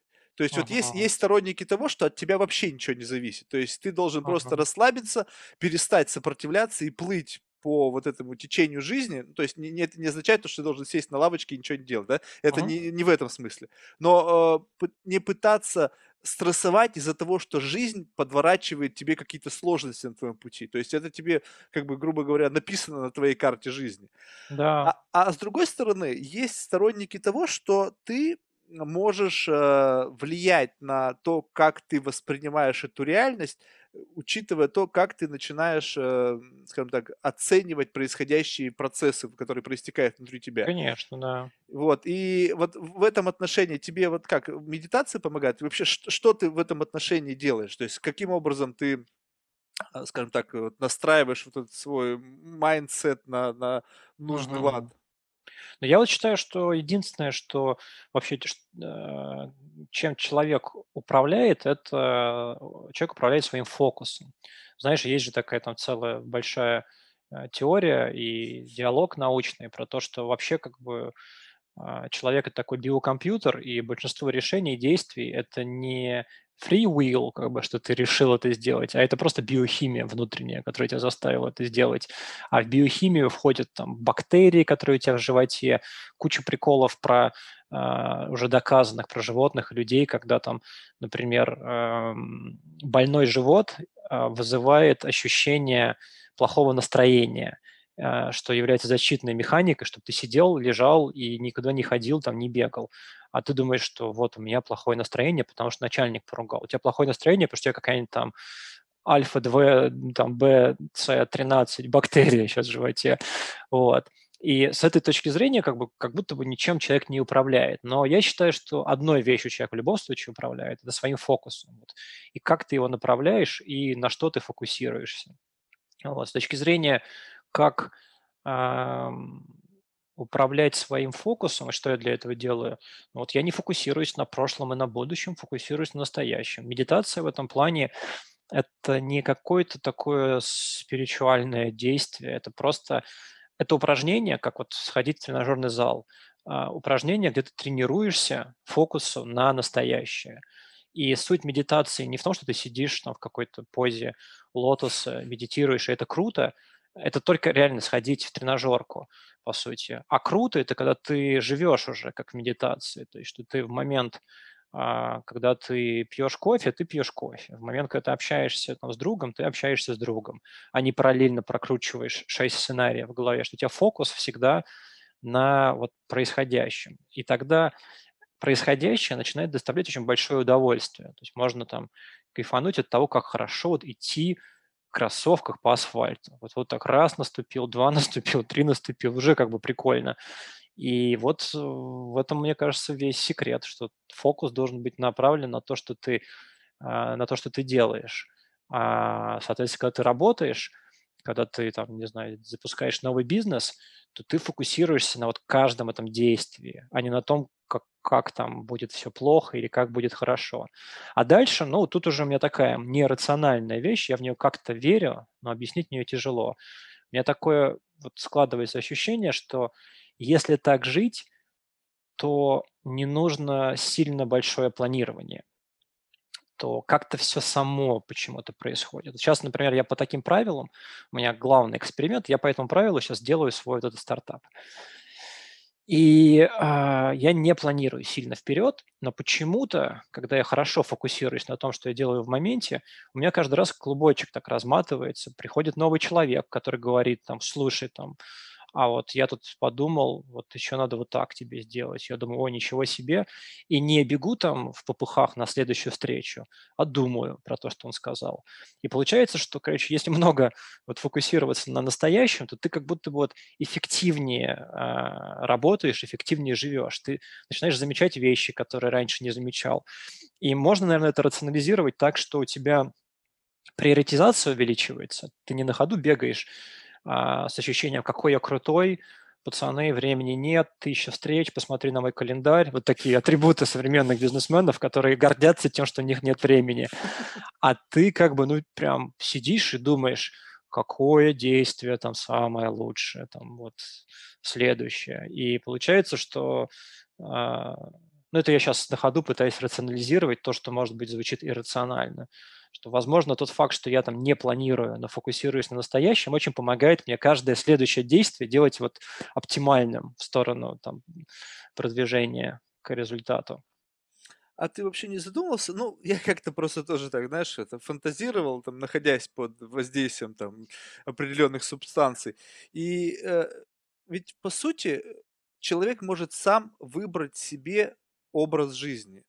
Ну, то есть Конечно. существует множество... То есть я, я сейчас не имею в виду про э, способ потребления, либо по, по способу твоего бытового устройства. Я имею в виду именно mindset, да, то есть вот ты можешь, по сути, с, сформировать в своей голове тот образ жизни, который ты хочешь. Вот ты, ты сейчас описал то, что на данный момент тебе кажется комфортным, интересным, ты увлечен в этом. Не факт, что через 10 лет ты не придумаешь себе какой-то совершенно новый Конечно. образ жизни, где у тебя будут по-другому приоритеты или смещен фокус на какой-то другой там. То есть, uh-huh.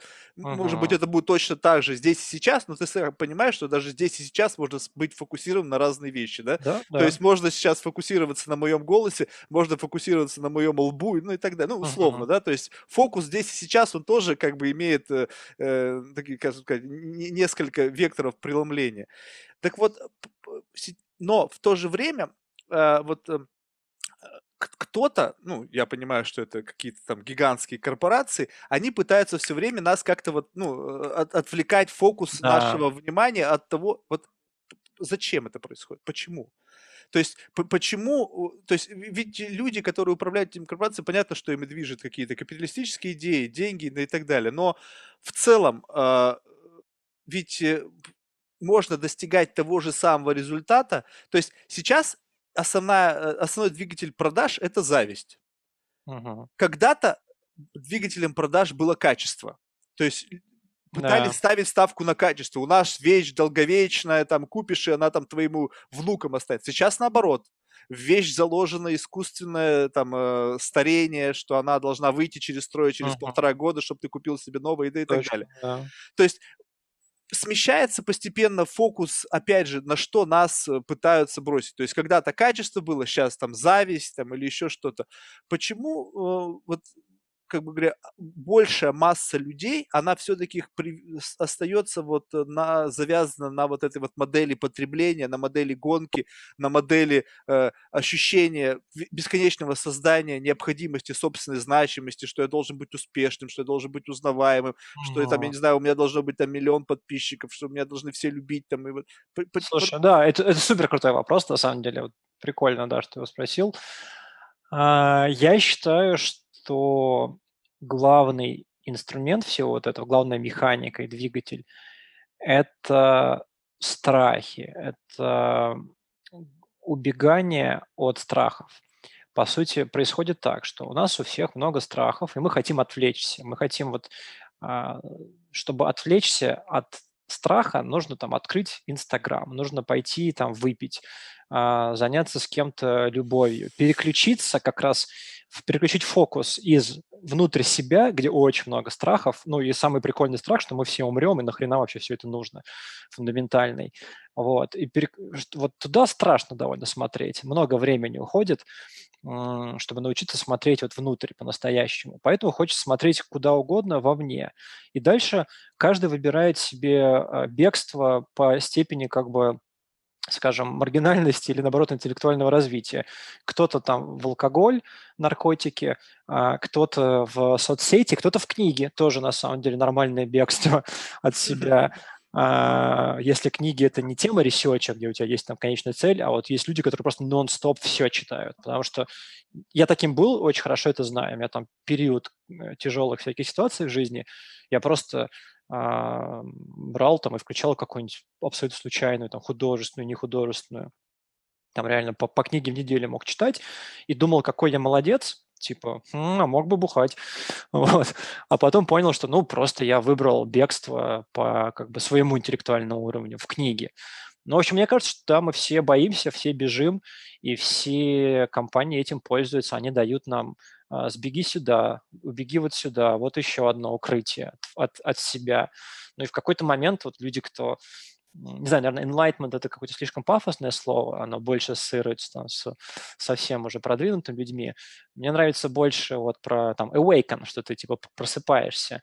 А вот в какой-то момент люди просыпаются и понимают, что, ну, вроде можно, можно не, не бежать а, от себя, и можно начать уже а, принимать все как есть, и там, начинается это просто с банальных эмоций. Это вот тема, на которой я там постоянно пишу как раз свои посты про эмоции, потому что я не, мне так хочется, чтобы хоть больше людей это поняли, что эмоции надо не контролировать, а принимать. И что когда тебе больно, тебе должно быть больно. Когда там тебе, а, там, не знаю, грустно, должно быть грустно. Что нужно прожить эту эмоцию, а не открывать ленту Инстаграма и начинать ее там листать в момент, когда что-то пошло не то.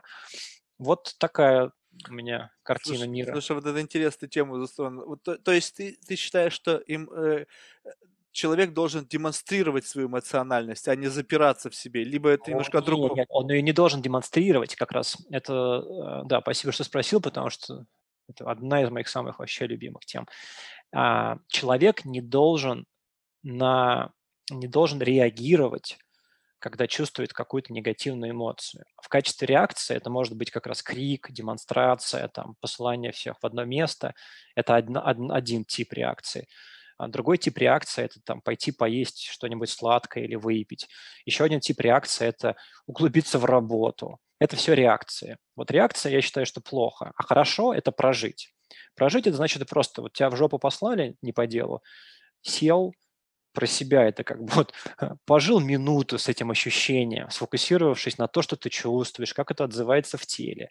И тогда ты не убежал, ты это как бы вот через себя пропустил, Дальше ты можешь отреагировать. Ты можешь, если нужно, если там человек близкий, а, что-то тебе сделал, и тебе надо это обсудить, ты там уже переварив, пропустив через себя, успокоившись, можешь сказать, что, слушай, когда ты там такое говоришь, я себя так-то чувствую. А, и тем самым как бы там, дать какой-то фидбэк. Если это незнакомый человек на улице, ну, это все эго, про там послать назад, а, можно и без этого обойтись, просто пропустить, впитать, сделать это частью себя. Тогда оно растворится на самом деле. А отреагировать, любая реакция на эмоции создает а, то, что называется вот, неинтегрированную эмоцию. Она в тебя вошла, ты ее не впустил, не прожил, и она у тебя, все эти неинтегрированные эмоции, они такими клубочками собираются, и в результате у тебя появляются болевые зоны, когда очень легко тебя задеть чем-нибудь. Здесь вот очень мне нравится такой пример. А, вот Майкл Браун на эту тему написал классную книгу, называется The Presence Process. Он там привел пример в одном из интервью. А, там что-то сказал интервьюеру, там какую-то фразу, там, типа, например, обидно вот это сейчас было тебе, если я скажу. Он говорит, да, обидно. Говорит, а поверь мне, если это скажу ста людям, а, вот на твоем месте, половине будет обидно, половине не будет, потому что нет абсолюта обиды, как бы. Это не то, что я сказал обидную фразу. Я задел что-то внутри тебя, а у всех разные штуки. И вот эти штуки, они сформированы, там, как правило, там, с детства, вот, накопленными вот этими неинтегрированными эмоциями. И получается, что мы становимся заложниками этого. То есть тебе кто-то что-то скажет, а ты думаешь, а, это он имел в виду, что я там недисциплинированный, что я опять там забуду, не добавлю в календарь, хотя человек там мог этого даже не иметь в виду, но у тебя есть какая-то там штука такая, которую ты не проработал. И вот ключевой как бы мой посыл, что эмоции нужно не выплескивать, не подавлять, а проживать. И тогда можно позволить себе к негативным эмоциям относиться как к таким, на самом деле, даже радоваться, что когда тебя что-то, кто-то задевает, думать, о, еще нащупал один вот как бы непереработанный такой внутри себя этот узел. Окей, mm-hmm. переработаем. А переработка супер простая. Сидеть просто там минуту и, по сути, медитировать. То есть, по сути, просто находиться здесь и сейчас, чувствовать, что чувствует твое тело, потому что эмоция – это проекция разума на тело. То есть это же разум обиделся, потому что разум живет в этих нарративах, историях, обиды не было, ее не существует в физическом мире. Существует интерпретация из твоей головы, и она посылает голова сигнал в тело, там сердце бьется, ладони потеют, не знаю, там руки трясутся. Вот. вот на этом надо сфокусироваться, на этих ощущениях тела. И все. Вот такая простая история. И тогда, как бы, если так поделать пару лет, замечаешь, что очень, ну, как бы так резко перестаешь реагировать на обиды, потому что ну, уже не на что реагировать. Слушай, ну вот мне кажется, может быть, сейчас меня поправишь, но вот э, одним из таких ключевых элементов вот подобной концепции является такое весьма внушительное чувство самоконтроля. Потому что для того, чтобы этому научиться, то есть обычно ведь э, люди очень импульсивны, и ты сказал, что ты должен это все впитать, переварить и уже потом реагировать спустя Да. какое-то время для того, чтобы ты оценил, пережил эту эмоцию и э, рационализировал, возможно, корни твоей как вот этой реакции, которую ты подавил в себе, да, или, ну, скажем, не подавил, а, скажем так, удержать. Это, знаешь, напоминает мне что? Я сейчас приведу классный пример. У меня uh-huh. в голову пришло. Это знаешь, вот когда жонглируют грушами тяжелыми и потом их uh-huh. ловят.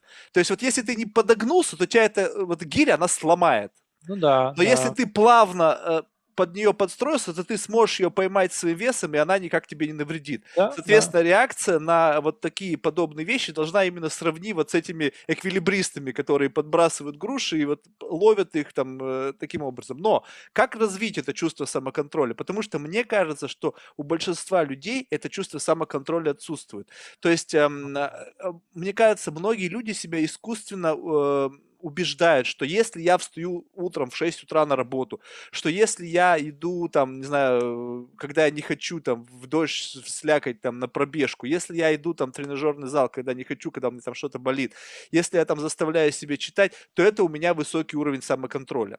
Ага. На самом деле, в некоторых случаях это не высокий уровень самоконтроля, да, это какой-то элемент самодисциплины, но это, опять же, какой-то твой вот этот вот таракан, который в твоей в голове сидит, который тебя заставляет делать что-то через силу, ты, да. это, конечно, ты, конечно, молодец, да, лучше быть таким, да, лучше быть спортивным, здоровым, чем там лежать на диване и там вообще не двигаться, жрать там джанк-фуд какой-нибудь. Но э, на самом деле э, вот элемент самоконтроля в большей степени, э, мне кажется, заключается в том, что ты глубоко осознаешь природу Конечно. своей реакции. То есть ты понимаешь, что то, что ты сейчас собираешься сделать, это иррационально. Это, это не ты, это какой-то эмоциональный всплеск, опять же, как ты ранее сказал, что он может быть химически продиктован, да, то есть твоя внутренняя биохимия, твоя, не знаю, окружающая среда и так далее на тебя сыграли. И вот как развить в себе? То есть вот эта медитация помогает какому-то самоконтролю, да, либо да. есть врожденные какие-то характеристики, вот у людей есть, которые больше подвержены самоконтролю, есть, которые абсолютно самоконтроль отсутствует.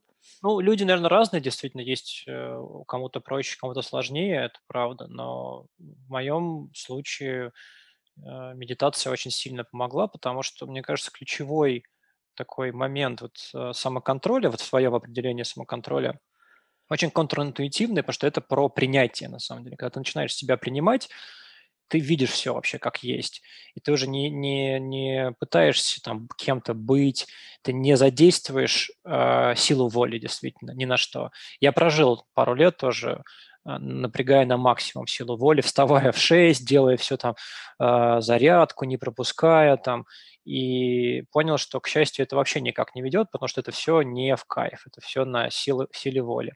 А про медитацию, медитация помогает одной, одну простую вещь приобрести. Она создает буфер между вот как бы тобой и внешним миром.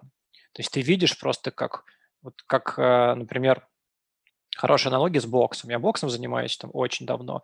И прикольно иногда побоксировать с людьми, которые никогда не боксировали, в шутку. Ну, там друзья постоянно такие, о, перчатки, давай побоксируем. Надеваешь, и ты понимаешь, что ты как вот в фильмах, ты видишь просто, куда вот такой удар медленно летит, потому что человек уже, он так замахивается так, что ты уже вот за две секунды до удара понимаешь, какой рукой и куда он будет бить. Ну, потому что у меня есть скиллы определенные, считывать это.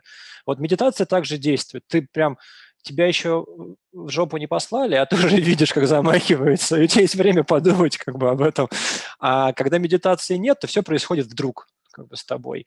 Вот. А. Раз, и ты уже там, ты уже в негативе.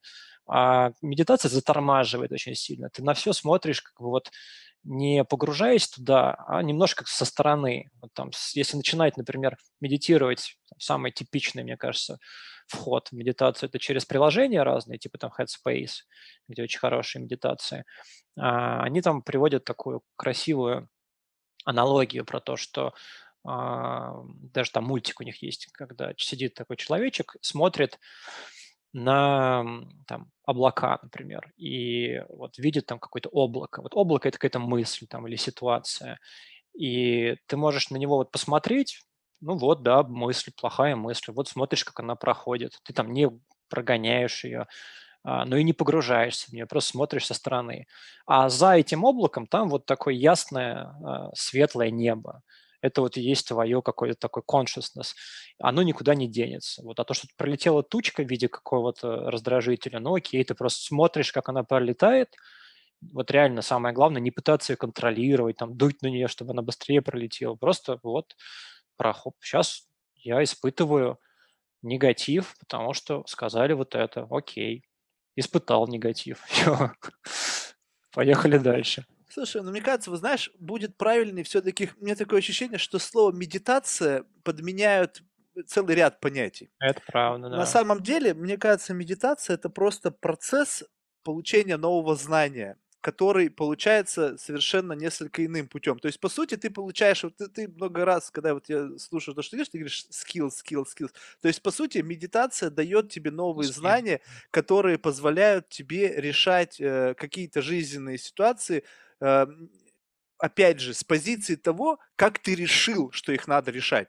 Потому что, по сути, ты сейчас сам запрограммировал, как ты будешь решать ту или иную ситуацию. То есть ты сказал, что я буду э, на агрессию реагировать спокойно. Либо я ее буду, скажем так, скажем так, э, либо игнорировать, либо я буду этому человеку объяснять, если это имеет смысл, если это мой близкий, если мой это человек, который мне не безразличен, что я буду ему объяснять, что его поведение, оно не, не совсем корректно, не совсем правильно. Там, там есть верхнеуровневый алгоритм, естественно, то, что ты заранее решил определенные правила, но все равно это все-таки больше про какой-то медитация помогает прокачать навык, а, навык как бы не втягиваться в ситуацию, навык оставаться вот внутри здесь и сейчас, не втягиваясь. Это вот очень такой прокачиваемый, простой навык. Слово медитация немножко мне не нравится, потому что оно добавляет какой-то там оттенок вот чего-то такого. Спиритуализма, да. какой-то да, каких-то да. непонятных практик, и, там, шаманства. Да, и даже не обязательно медитировать вот в классическом виде. Медитация – это нахождение вот в таком состоянии, когда ты а, не в прошлом и не в будущем. Можно мыть посуду и классно медитировать, можно идти и классно медитировать. Если ты идешь и чувствуешь каждое соприкосновение там, кроссовка с асфальтом и не думаешь в это время про работу, не думаешь про там, не про хорошее, не про плохое. Ты просто видишь там дерево, и это для тебя просто дерево, и да, чувствуешь асфальт, это просто асфальт. Вот это и есть медитация. Слушай, а вот какой, ну, во всем есть какой-то разумный предел. Вот э, каков разумный уровень абстрагирования? Ну, то есть, по сути, это, знаешь, как фокус. То есть, ты можешь вот сейчас быть, ну, то есть, эм, опять же, так, если очень глубоко двигаться, да, если что-нибудь сейчас курнуть, то я бы, наверное, тебе это лучше объяснил. То есть, вот если, вот взять сейчас меня, я сейчас нахожусь здесь и сейчас и разговариваю с тобой, но я нахожусь вот в этом кресле и сижу. То есть я могу взять и отодвинуть немножко фокус, и я начну уже видеть себя сидящим в этом кресле, э, ну, скажем так, с расстояния метра.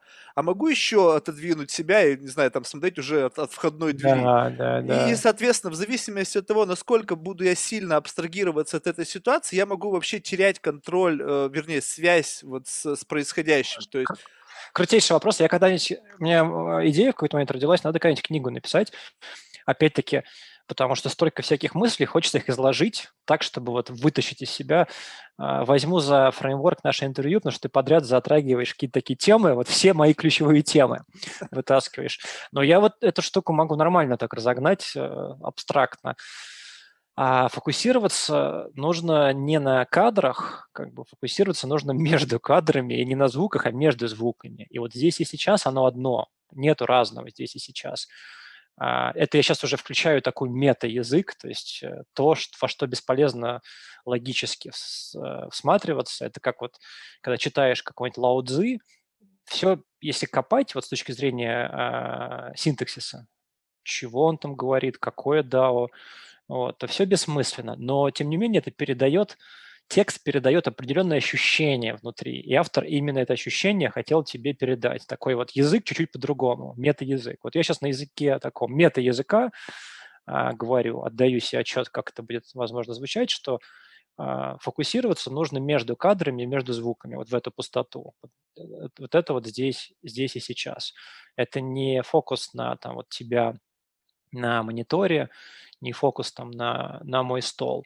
Это какое-то внутреннее такое вот ощущение по сути, ну, какой-то а, какой-то пустоты. Под это дело я могу там, чтобы чуть-чуть уже в сторону, скажем, там, мира практичного, подогнать историю про э, квантовую физику. Отчасти, кстати, на самом деле мой вот этот интерес ко всей этой теме сознания начался с праздного любопытства в сторону квантовой физики, когда вот в какой-то момент, в общем, со всеми людьми происходит одно и то же. Кто чуть-чуть начинает углубляться в эту сторону, даже на уровне как бы не научном, я э, закончил мехмат МГУ, но физика у меня очень плохая. А, вот, то есть я имею в виду углубляться не в такие тяжелые там научные книги, а просто вот на уровне там, даже YouTube-видео. Это эксперимент про фотоны, которые, фотон, который может быть волной, и фотон, который может быть частицей, в зависимости от того, есть ли наблюдатель или нет наблюдателя. А, очень такой, никакого шаманства, а, простая вещь. Берут, пускают фотон через определенные там прорези, а, смотрят на там, камеру и видят, как летит маленький фотон, частичка, и приземляется на белом листе, видят точку. Убирают камеру, не смотрят. Фотон ведет себя как функция. На белом листе видны полоски интерферационные от волны. Вот, э, называется такой эффект наблюдателя. Типа, что происходит, непонятно. А дальше наука развивается, придумывают там какую-то волновую функцию, которая описывает вероятность нахождения каждой частички, там, электрона, не знаю, протона, а, в определенном месте в пространстве. То есть, по сути, говорят, что у частицы нету, нету места. Сейчас она не находится здесь. Есть волновая функция, описывающая вероятность, что она находится здесь. И все очень прикольно и, что называется, fascinating, пока ты думаешь в разрезе а, какого-то такого эксперимента в лаборатории а потом происходит сдвиг. Ты понимаешь, так это же частицы, мы же из них состоим. То есть это же не абстрактный фотон, электрон, который там у кого-то в Цюрихе в лаборатории, ты состоишь из них. И получается, что у тебя, что у каждого твоего там электрона, из которого состоит твое тело, нет физического места, что это функция волновая. И вот с этого места можно разгонять неплохо, что да, это, волнов... это и есть волновая функция э, с точки зрения науки, а твой, э, твоя сетчатка – это камера. Камера, которая вообще-то улавливает фотоны и передает информацию об отпечатанном фотоне дальше в мозг. И ты весь тот самый наблюдатель. И по сути, ты вот своим как бы вот этим наблюдением формируешь реальность, что реальность, как бы ее ну, типа нет вот в таком вот виде. И это сейчас не разгон в сторону, там, что мы покурили, это ну, физический факт, что вот все происходит одновременно, у каждой частицы одновременно куча положений, и они описываются вот вероятностной там, волновой функции. А то, что мы это видим в таком виде, в котором видим, это происходит, потому что включается наше сознание, наше наблюдение. И вот это такой научный, скажем, с научной стороны так можно посмотреть на вот ту самую матрицу, только не в виде уже а, там какой-то теории заговора, там про то, что мы подключены там куда-то, капсулы, как в фильме, а на реальную матрицу, что это все просто вот нету ни пустоты, нет дерева, это все там какие-то волновые функции, которые наш мозг, ну да, там сознание, мозг интерпретирует определенным образом, чтобы, ну, крыша не поехала, вот, а, и мы живем. И это как бы кажется окей, то есть, ну, да, если чуть-чуть в этом поковыряться, убедиться, что так считают ученые там с Нобелевскими премиями, то есть, что это не шарлатанские какие-то истории, вот там есть физик, выдающийся Андрей Линде, а, который прежде всего известен как физик, который космологией занимается, а также можно найти его интервью, где он поднимает интересные вопросы наличия там мирового сознания. А, вот. А, и вот на определенном уровне кажется, что ну окей, да, это интересно, супер, как-то прям так прям необычно. А потом ты начинаешь уже думать, что ну, как бы чуть-чуть по-другому относиться к реальности, в общем, в целом. Что это же не, не обязательно только про физические объекты, что там стол не такой уж стол, а камень на самом деле, а, ну, по сути, он камень, он там пульсирует как камень, то есть волновая тоже некая волна. И из-за того, что ты, э, знаешь, как два магнита однополярных, когда соединяешь, у тебя ощущение, что они дотронулись, хотя они не дотронулись. Вот то, что ты можешь держать камень, это тоже электромагнитное определенное такое ощущение. Ты не держишь его, это просто там волны достаточно близко соприкоснулись, что у тебя как будто бы твой мозг интерпретирует это как, что я его держу. А камень вроде не такой уж твердый, просто он пульсирует с такой скоростью, как бы, что кажется твердым, как лопасти вертолета, там они кажутся цельными. В общем, а, вот это такой вход тоже со стороны науки во всю эту интересную движуху про то, как устроено сознание и что это вообще все. И, в общем, а, как говорится, long story short, чуть-чуть это меняет картину мира, и ты понимаешь, у тебя как раз лишние такие вот, лишняя зашоренность уходит. Как минимум, ты можешь не пони... я не понимаю до конца, какая она, какой этот мир, но я точно понимаю, что не такой, и заморачиваться в целом не стоит. Вот, что, возможно, он такой, какой я захочу. вот можно туда э, все это дальше вывести. Но это вот то, вот, собственно, такая вишенка на торте всех моих интересов про там мозг, про сознание. Это как раз вот как, собственно, устроен, э, устроен мир. Что там мы такое интересное э, видим. Вот. Слушай, а если, ну, если бы, скажем так, вот, как бы, опять же, если так пофантазировать, если бы, ну, скажем, хотя бы 20% населения людей стали бы, приблизились бы к подобным взглядам, как бы сильно изменилась жизнь на планете? То есть вот сейчас все равно основная масса людей, то есть, грубо говоря, тех кто, людей, кто вырвался из вот этой вот какой-то такой замкнутой парадигмы мышления, их не так много. То есть, может быть, их много, но а, и, скорее всего, тут есть тоже два типа людей. Они могут это понимать, но их жизненные обстоятельства, грубо говоря, Да. их, их закрывают, и они понимают это все прекрасно. Если ты сядешь с ним разговор- говорить, то он тебя прекрасно поймет, он даже, может быть, тебе скажет, чего, чего до- ты до чего не дошел, да, то есть, когда он там наедине с своими мыслями. Но, тем не менее, он живет вот в той модели, в которой, как бы, ну, вынужден жить. Но если, Да. скажем так, вот взяли вот завтра, да, и вот взяли, знаешь, как показали что-то, что вот какой-то, знаешь, такой вирусный ролик, который Да-да-да. отгры- открыл всем глаза, и все люди поняли, что, блин, нафиг Да. мне это все было нужно, ради чего я старался, в конечном итоге мне это не доставило никакого счастья, не, я только потратил время, и вот, вот она, жизнь проле- пролетела мимо меня, а, я ее могу пролистать там в своем инстаграме, да, каждый отрезочек я там какой-то, но я его не проживал, то есть я, я делал снимок Мгм. этой жизни, но я не чувствовал самой жизни, то есть, э, и, и вот как бы могла измениться жизнь, на твой взгляд? Вот мы бы как бы по-другому стали жить, то есть лучше, веселее? очень, очень мы по-другому бы стали жить. А, не было бы вообще понятия там никаких войн, а, понятия там кому-то что-то впаривать, потому что это уже неинтересно, а, и никто бы этим не занимался. Но это был бы такое, в общем, совершенно другой уровень жизни. Есть эм, теория такая интересная, э, теория а, спиральной динамики развития общества, про то, что вот мы проходим определенные этапы эволюции. Но в целом вот в этой теории а, есть финальный этап, который я до того, как стал погружаться в эту штуку, которой сейчас занимаюсь, а, вообще не очень понимал, там, о чем там речь. Как, потому что там, я на- напомню коротко, довольно, кстати, интересная история. Там они разбивались все такими цветами наглядными, что вот есть там несколько этапов эволюции, через которые проходит каждое общество, общество как вся планета в целом, и эти же этапы проходит каждый человек от рождения. А, Там начинать сначала не буду, со средины, что есть красный, красный этап, это этап, когда там я а, там сильный, власть, могу отнимать, то есть такое соб- собственничество. Вот ребенок в каком-то возрасте там на этом этапе находится.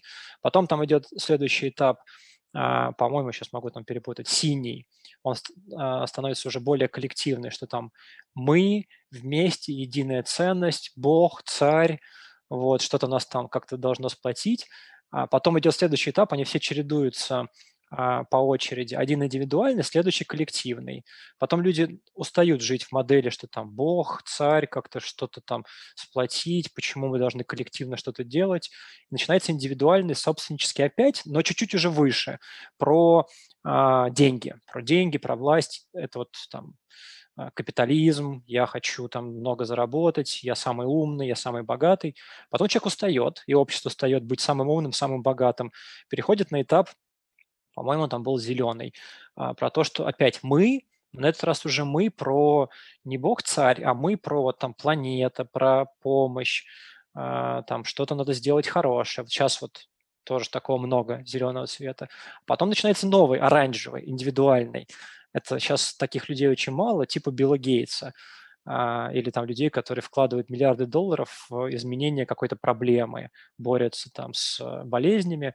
Они опять становятся, как вот раньше э, желтый цвет про собственничество. Я крутой, на этот раз я крутой не ради бабок, а я крутой, потому что я буду тот человек, который решит проблему там дизентерии в Африке.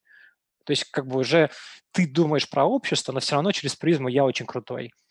Вот. А дальше начинается магия, что после оранжевого. Там уже как бы какой-то запредельный космос. И вот похоже, вот то, о чем ты говоришь, что будет, вот, вот, вот там оно и будет, про вот новый этап коллективный, про то, что мы, но мы уже не про орать в Инстаграме, что э, боже мой, global warming или там, боже мой, Black Lives Matter, а мы про вот что-то такое уже делать вместе, а не просто там привлекать внимание. И вот я думаю, что оно когда-то туда придет. А, ну, если, единственное, мы не разрушим планету раньше. Вот. Это, это, это, это где-то это какая-то похоже на пирамиду Баслоу, то есть там тоже есть подобные Логика, логика, да. Слушай, а вот это, это же сейчас вот как раз-таки затронули тему вот Билла Гейтса, вот это вот социальное предпринимательство. Э, вот, вот это что? Это, это что-то настоящее, либо это опять какой-то модный тренд? Вот, вот я всегда пытаюсь как бы смотреть на это с позиции, то есть я не пессимист по жизни, да, но почему-то некоторые вещи, я на них смотрю, и я, не знаю, мне кажется, может быть, я это себе выдумал, я вижу некую какую-то фальш.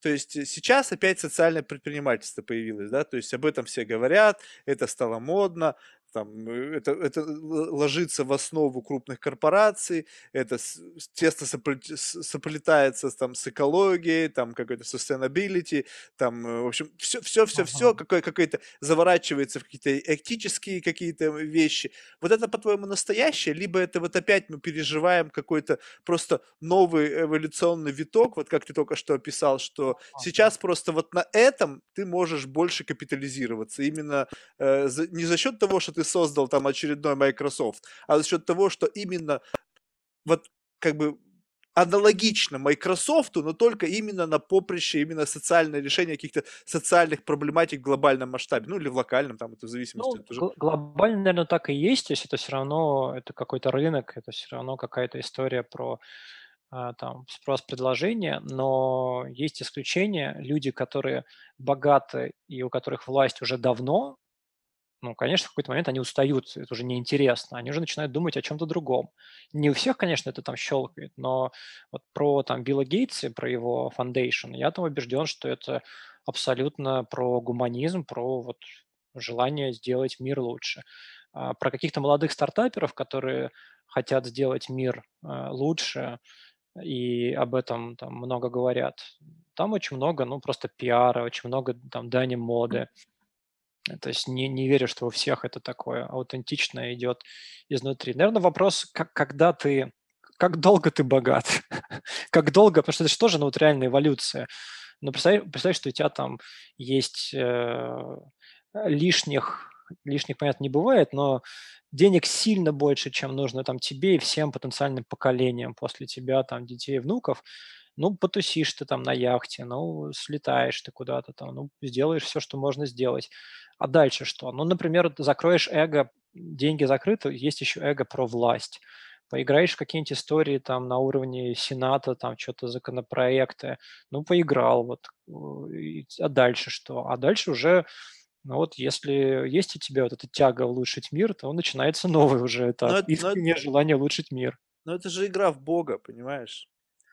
Ну почему? Ну это же... Ну как? Ну, э, ну, ну а что, на что это похоже? То есть давайте я искореню там какую-то болезнь. Ну, вот смотри, я как бы я понимаю, что в этом есть разумное звено. Сейчас, наверное, те люди, которые там медицина, они начнут сейчас меня, наверное, там клевать, но вот так далее. То есть а, наше вот человеческое существование именно в том виде, в котором мы есть, оно очень короткое. Ну, то есть Да. по, по сравнению с тем, сколько жизнь на нашей Земле существует, мы вот люди, там, человек разумный, ну, сколько нам? Ну, ну, несколько тысяч лет, да? Да. В том виде, в котором мы сейчас живем, и в том виде, в котором развита медицина, это вообще какой-то просто миг, мимолетный по сравнению с тем. И Секунда. и мы, э, тем самым вмешиваемся в процесс эволюции. То есть вот, э, Билл Гейтс со своей Foundation решил, Мгм. что, значит, он бы дорос до вот такого статуса человека, который может искоренять там или что-то менять, причем у него достаточно ресурсов, у него достаточно последователей, он начинает э, влиять на ситуацию там жизни в Африке, да, т- т- бед, Мгм. пресловутой Африки, которую все пытаются поделить там всегда между собой, там, кто с какой стороны там от них отщипнуть. Ну, стал он лечить их, э, людей, живущих там, помогать им, начался рост популяции.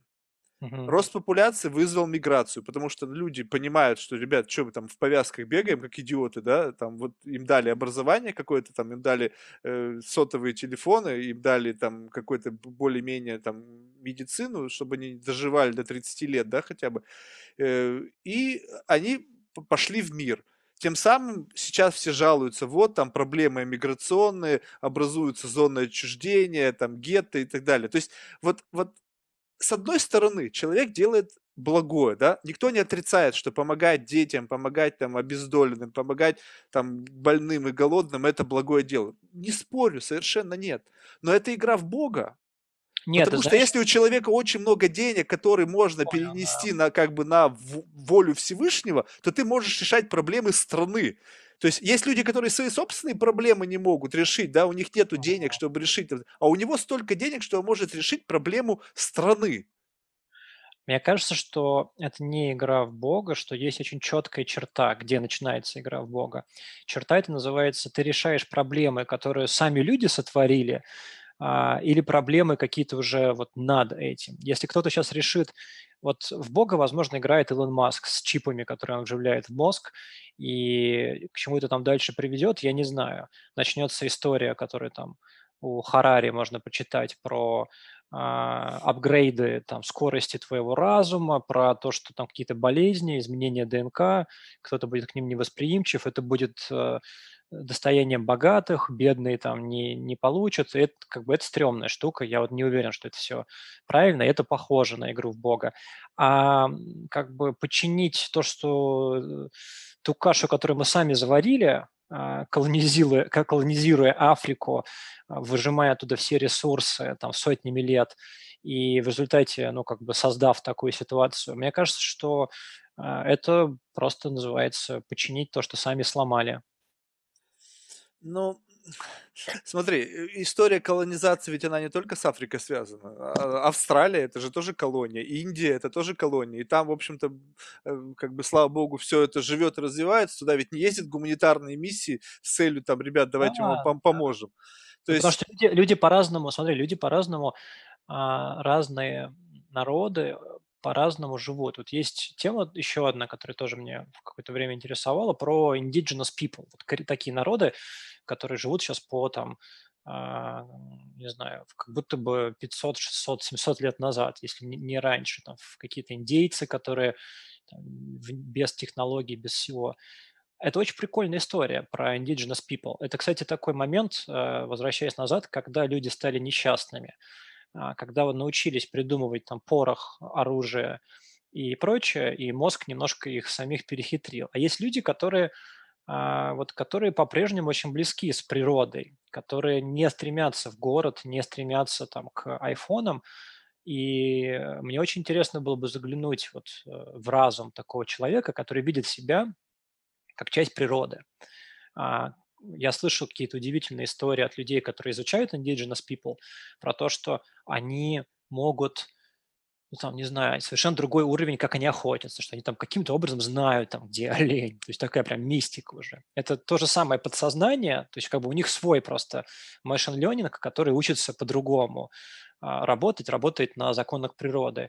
Мне рассказывали историю, ну, то есть это достоверные факты от как бы, людей, которые именно наукой занимаются, как по ощущению воды в океане. Человек вот опускает воду, это вот все, кто там живут в как раз океании, и они понимают каким-то образом, как устроены всякие там глубоководные течения. Они могут между островами перебираться. Не чувствовать просто, куда вода течет, а как-то вот они чувствуют как колебания какой-то воды и понимают, что вот здесь оно сильное, если я сейчас сюда просто там поставлю свой плод, то меня унесет там вон туда. И они могут как бы в голове делать такие э, вычисления, на каком острове там за сотни километров э, приплыть и у них нет вопросов, как это работает, просто как-то вот на уровне, на уровне ощущений. А мы как раз из-за того, что очень прокачали свой разум, то порох мы изобрели, а вот эту фишку потеряли, э, связь с природой. И поэтому, конечно, мы их легко поработим, а, отберем все золото и все побрякушки. Но вопрос, кто как бы счастливее в конечном итоге. И вот и такое ощущение, что мы как бы много кого поработили. Мы это, назовем это западный менталитет, такая западная философия а, поняли, что что-то как-то не очень это к счастью привело, а, поработить поработили, а счастья мало, и поехали исправлять. Вот у меня такая, такое видение. Понятно. Ну, ну, бог с ним. главное, чтобы не навредил. То есть у меня, да. всегда, у меня всегда так. То есть есть как бы э, иногда бывает так, что благие намерения, они находят совершенно иное воплощение. Даже взять ту же самую историю с атомной бомбой, которая была изначально совершенно для другого создана, да? Да. То есть, как говорится, все, все в руках э, людей, которым эти, этим занимаются. Дай бог, чтобы у них было правильное понимание того, что они делают. В такой, как бы, видят все-таки более глобальную картину, потому что иногда, решая какую-то сиюминутную проблему, ты можешь рождать куда большую проблему, когда ты начинаешь играть с вещами, которые, ну, в общем, ты скажешь... Это, ну, я, я согласен. Тут я, я не могу с тобой даже там спорить, потому что это зависит от того, на каком вот как бы, под каким углом ты смотришь и какой у тебя горизонт, а, горизонт как бы вот скажем, там планирования. На бесконечном горизонте планирования, вот, наверное, с этого ты и начал, про то, что там все, что сейчас прошло, это одна секунда, идеальная стратегия ничего не трогать вот, на бесконечном горизонте, потому что э, трогание создает суету, суета создает еще больше проблем, и лучше не трогать. Но это, знаешь, это это тоже как бы играть в Бога, размышлять в, на горизонте бесконечности. Вот. А, на, а на нашем горизонте там в тысячу лет, ну, конечно, надо решать проблемы. Вот тоже вопрос, э, как бы с какого горизонта ты, ты смотришь, с какой, с какой перспективы. С вселенской перспективы надо сидеть и ничего не делать. Наш это горизонт планирования вообще максимум 100 лет, так что нам же какие тысячи. Ну, да. Но, кстати, сейчас да. есть некоторые люди, которые считают, что то, что они делают, является фундаментом к тысячелетним исследованием. Вот, вот, вот тут уже как бы как раз-таки это люди с горизонтом планирования в тысячу лет, да. Я не знаю, какой горизонт планирования у Илона Маска, да, может быть, у него и как раз-таки горизонты планирования уходящие за пределы человеческой жизни, да, там, то есть он может быть и у него, может быть, есть что-то, что он хотел бы ощутить там, в, в течение своей жизни, но, возможно, что-то он думает, что это ляжет в основу исследования uh-huh. будущего. Ну, дай бог сил таким людям. Да. Окей, Гош, спасибо большое за твое время, было реально интересно. Просто да. как бы не часто встречается ситуация, когда люди могут порассуждать на такие темы и как бы не, не пытаясь показаться, что, знаешь, там какие-то сумасшедшие, да, то есть часто встречается, да, что бывает, Спасибо, что вот, тема... а... Да, как бывает? Ну, бывает, знаешь, что как бы вот вроде о чем ты говоришь, нужно тут акции покупать, знаешь, ну, ну как бы есть люди с очень таким прагматичным и приземленным типом мышления, которые здесь и сейчас для них это вот на столе там котлета денежная, uh-huh. да, там в банке счет, там за окном машина, там, не знаю, телочка красивая. Ну, то есть у, у всех, и я здесь никого не пытаюсь судить, то есть каждый выбирает свой образ жизни, да, но иногда бывает, что тяжело разговаривать с такими людьми, потому что ты понимаешь, что, ну, в общем, как бы немножко разное отношение к, к ситуации к жизненной. Да, да, это, это правда. А я хотел сказать спасибо за крутые вопросы, потому что как-то у тебя получилось э, интуитивно вытащить вот не знаю, мне кажется, если я сейчас просто выпишу на листик там 20 тем, которые меня интересуют по жизни, то там, наверное, там 16 мы так или иначе каким-то образом обсудили. Так что Здорово. спасибо, было круто. Окей, в завершении вопрос, который мы спрашиваем всех, это кого бы ты мог нам рекомендовать в качестве потенциального гостя или нескольких гостей, кого бы было бы интересно послушать в первую очередь тебе? Пока только русскоязычных, ну, Мгм. Так, сейчас подумаю. Но мне было бы интересно послушать, вот я лично не знаком, но мне очень, а, нравится, что человек говорит Толя Марин, а, тоже предприниматель. Мне как раз там очень понравилась пара его мыслей на другом подкасте. Мне было бы очень интересно послушать, эм, братьев Либерманов. Я так их читаю, и там, похоже, нормальный уровень тоже, а, уровень дискуссии может быть. Мы им написали, но они не отвечают. Братья Либерманы, если Да. как-то вы нас слышите, выходите на связь, пообщаемся. Э, Там есть ситуация такая, мы связались с одним тоже товарищем, который тоже с Snapchat что-то продал, и он нам сказал, что он два года по соглашению не имеет э, давать право каких-то не уч- участвовать в публичных выступлениях. Может быть, у них какая-то аналогичная история, я не знаю. Но, тем не менее, даже если, кстати, те, кто нас слушает и лично знаком с братьями Либерманами, и может как-то посодействовать, чтобы мы с ними наконец-то пообщались, потому что я прислал лично предложение, вижу, что открывают, но не отвечают. Да, ну еще вот интересно, сейчас вспомнил, вот на, на темы, которые мы обсуждали, а, там я их люблю обсуждать с товарищем одним, Паша Доронин его зовут, тоже известный деятель, тоже очень глубоко копает вот тему, как все это использовать практической точки зрения, чтобы помочь людям там, с креативностью, с запуском бизнеса. Вот. Ну, еще там, не знаю, Антон Смирнов, классный парень, мой друг из э, Москвы, который тоже очень такой прикольный путь предпринимательский. Даже не знаю. Много-много кто мне интересен. Ну, и- ну, если что, потом вспомнишь, скидывай Да. мне. Окей, супер. Все. Отлично, Отлично. спасибо. Давай Всё, тогда. всё, до связи. Пока. Пока.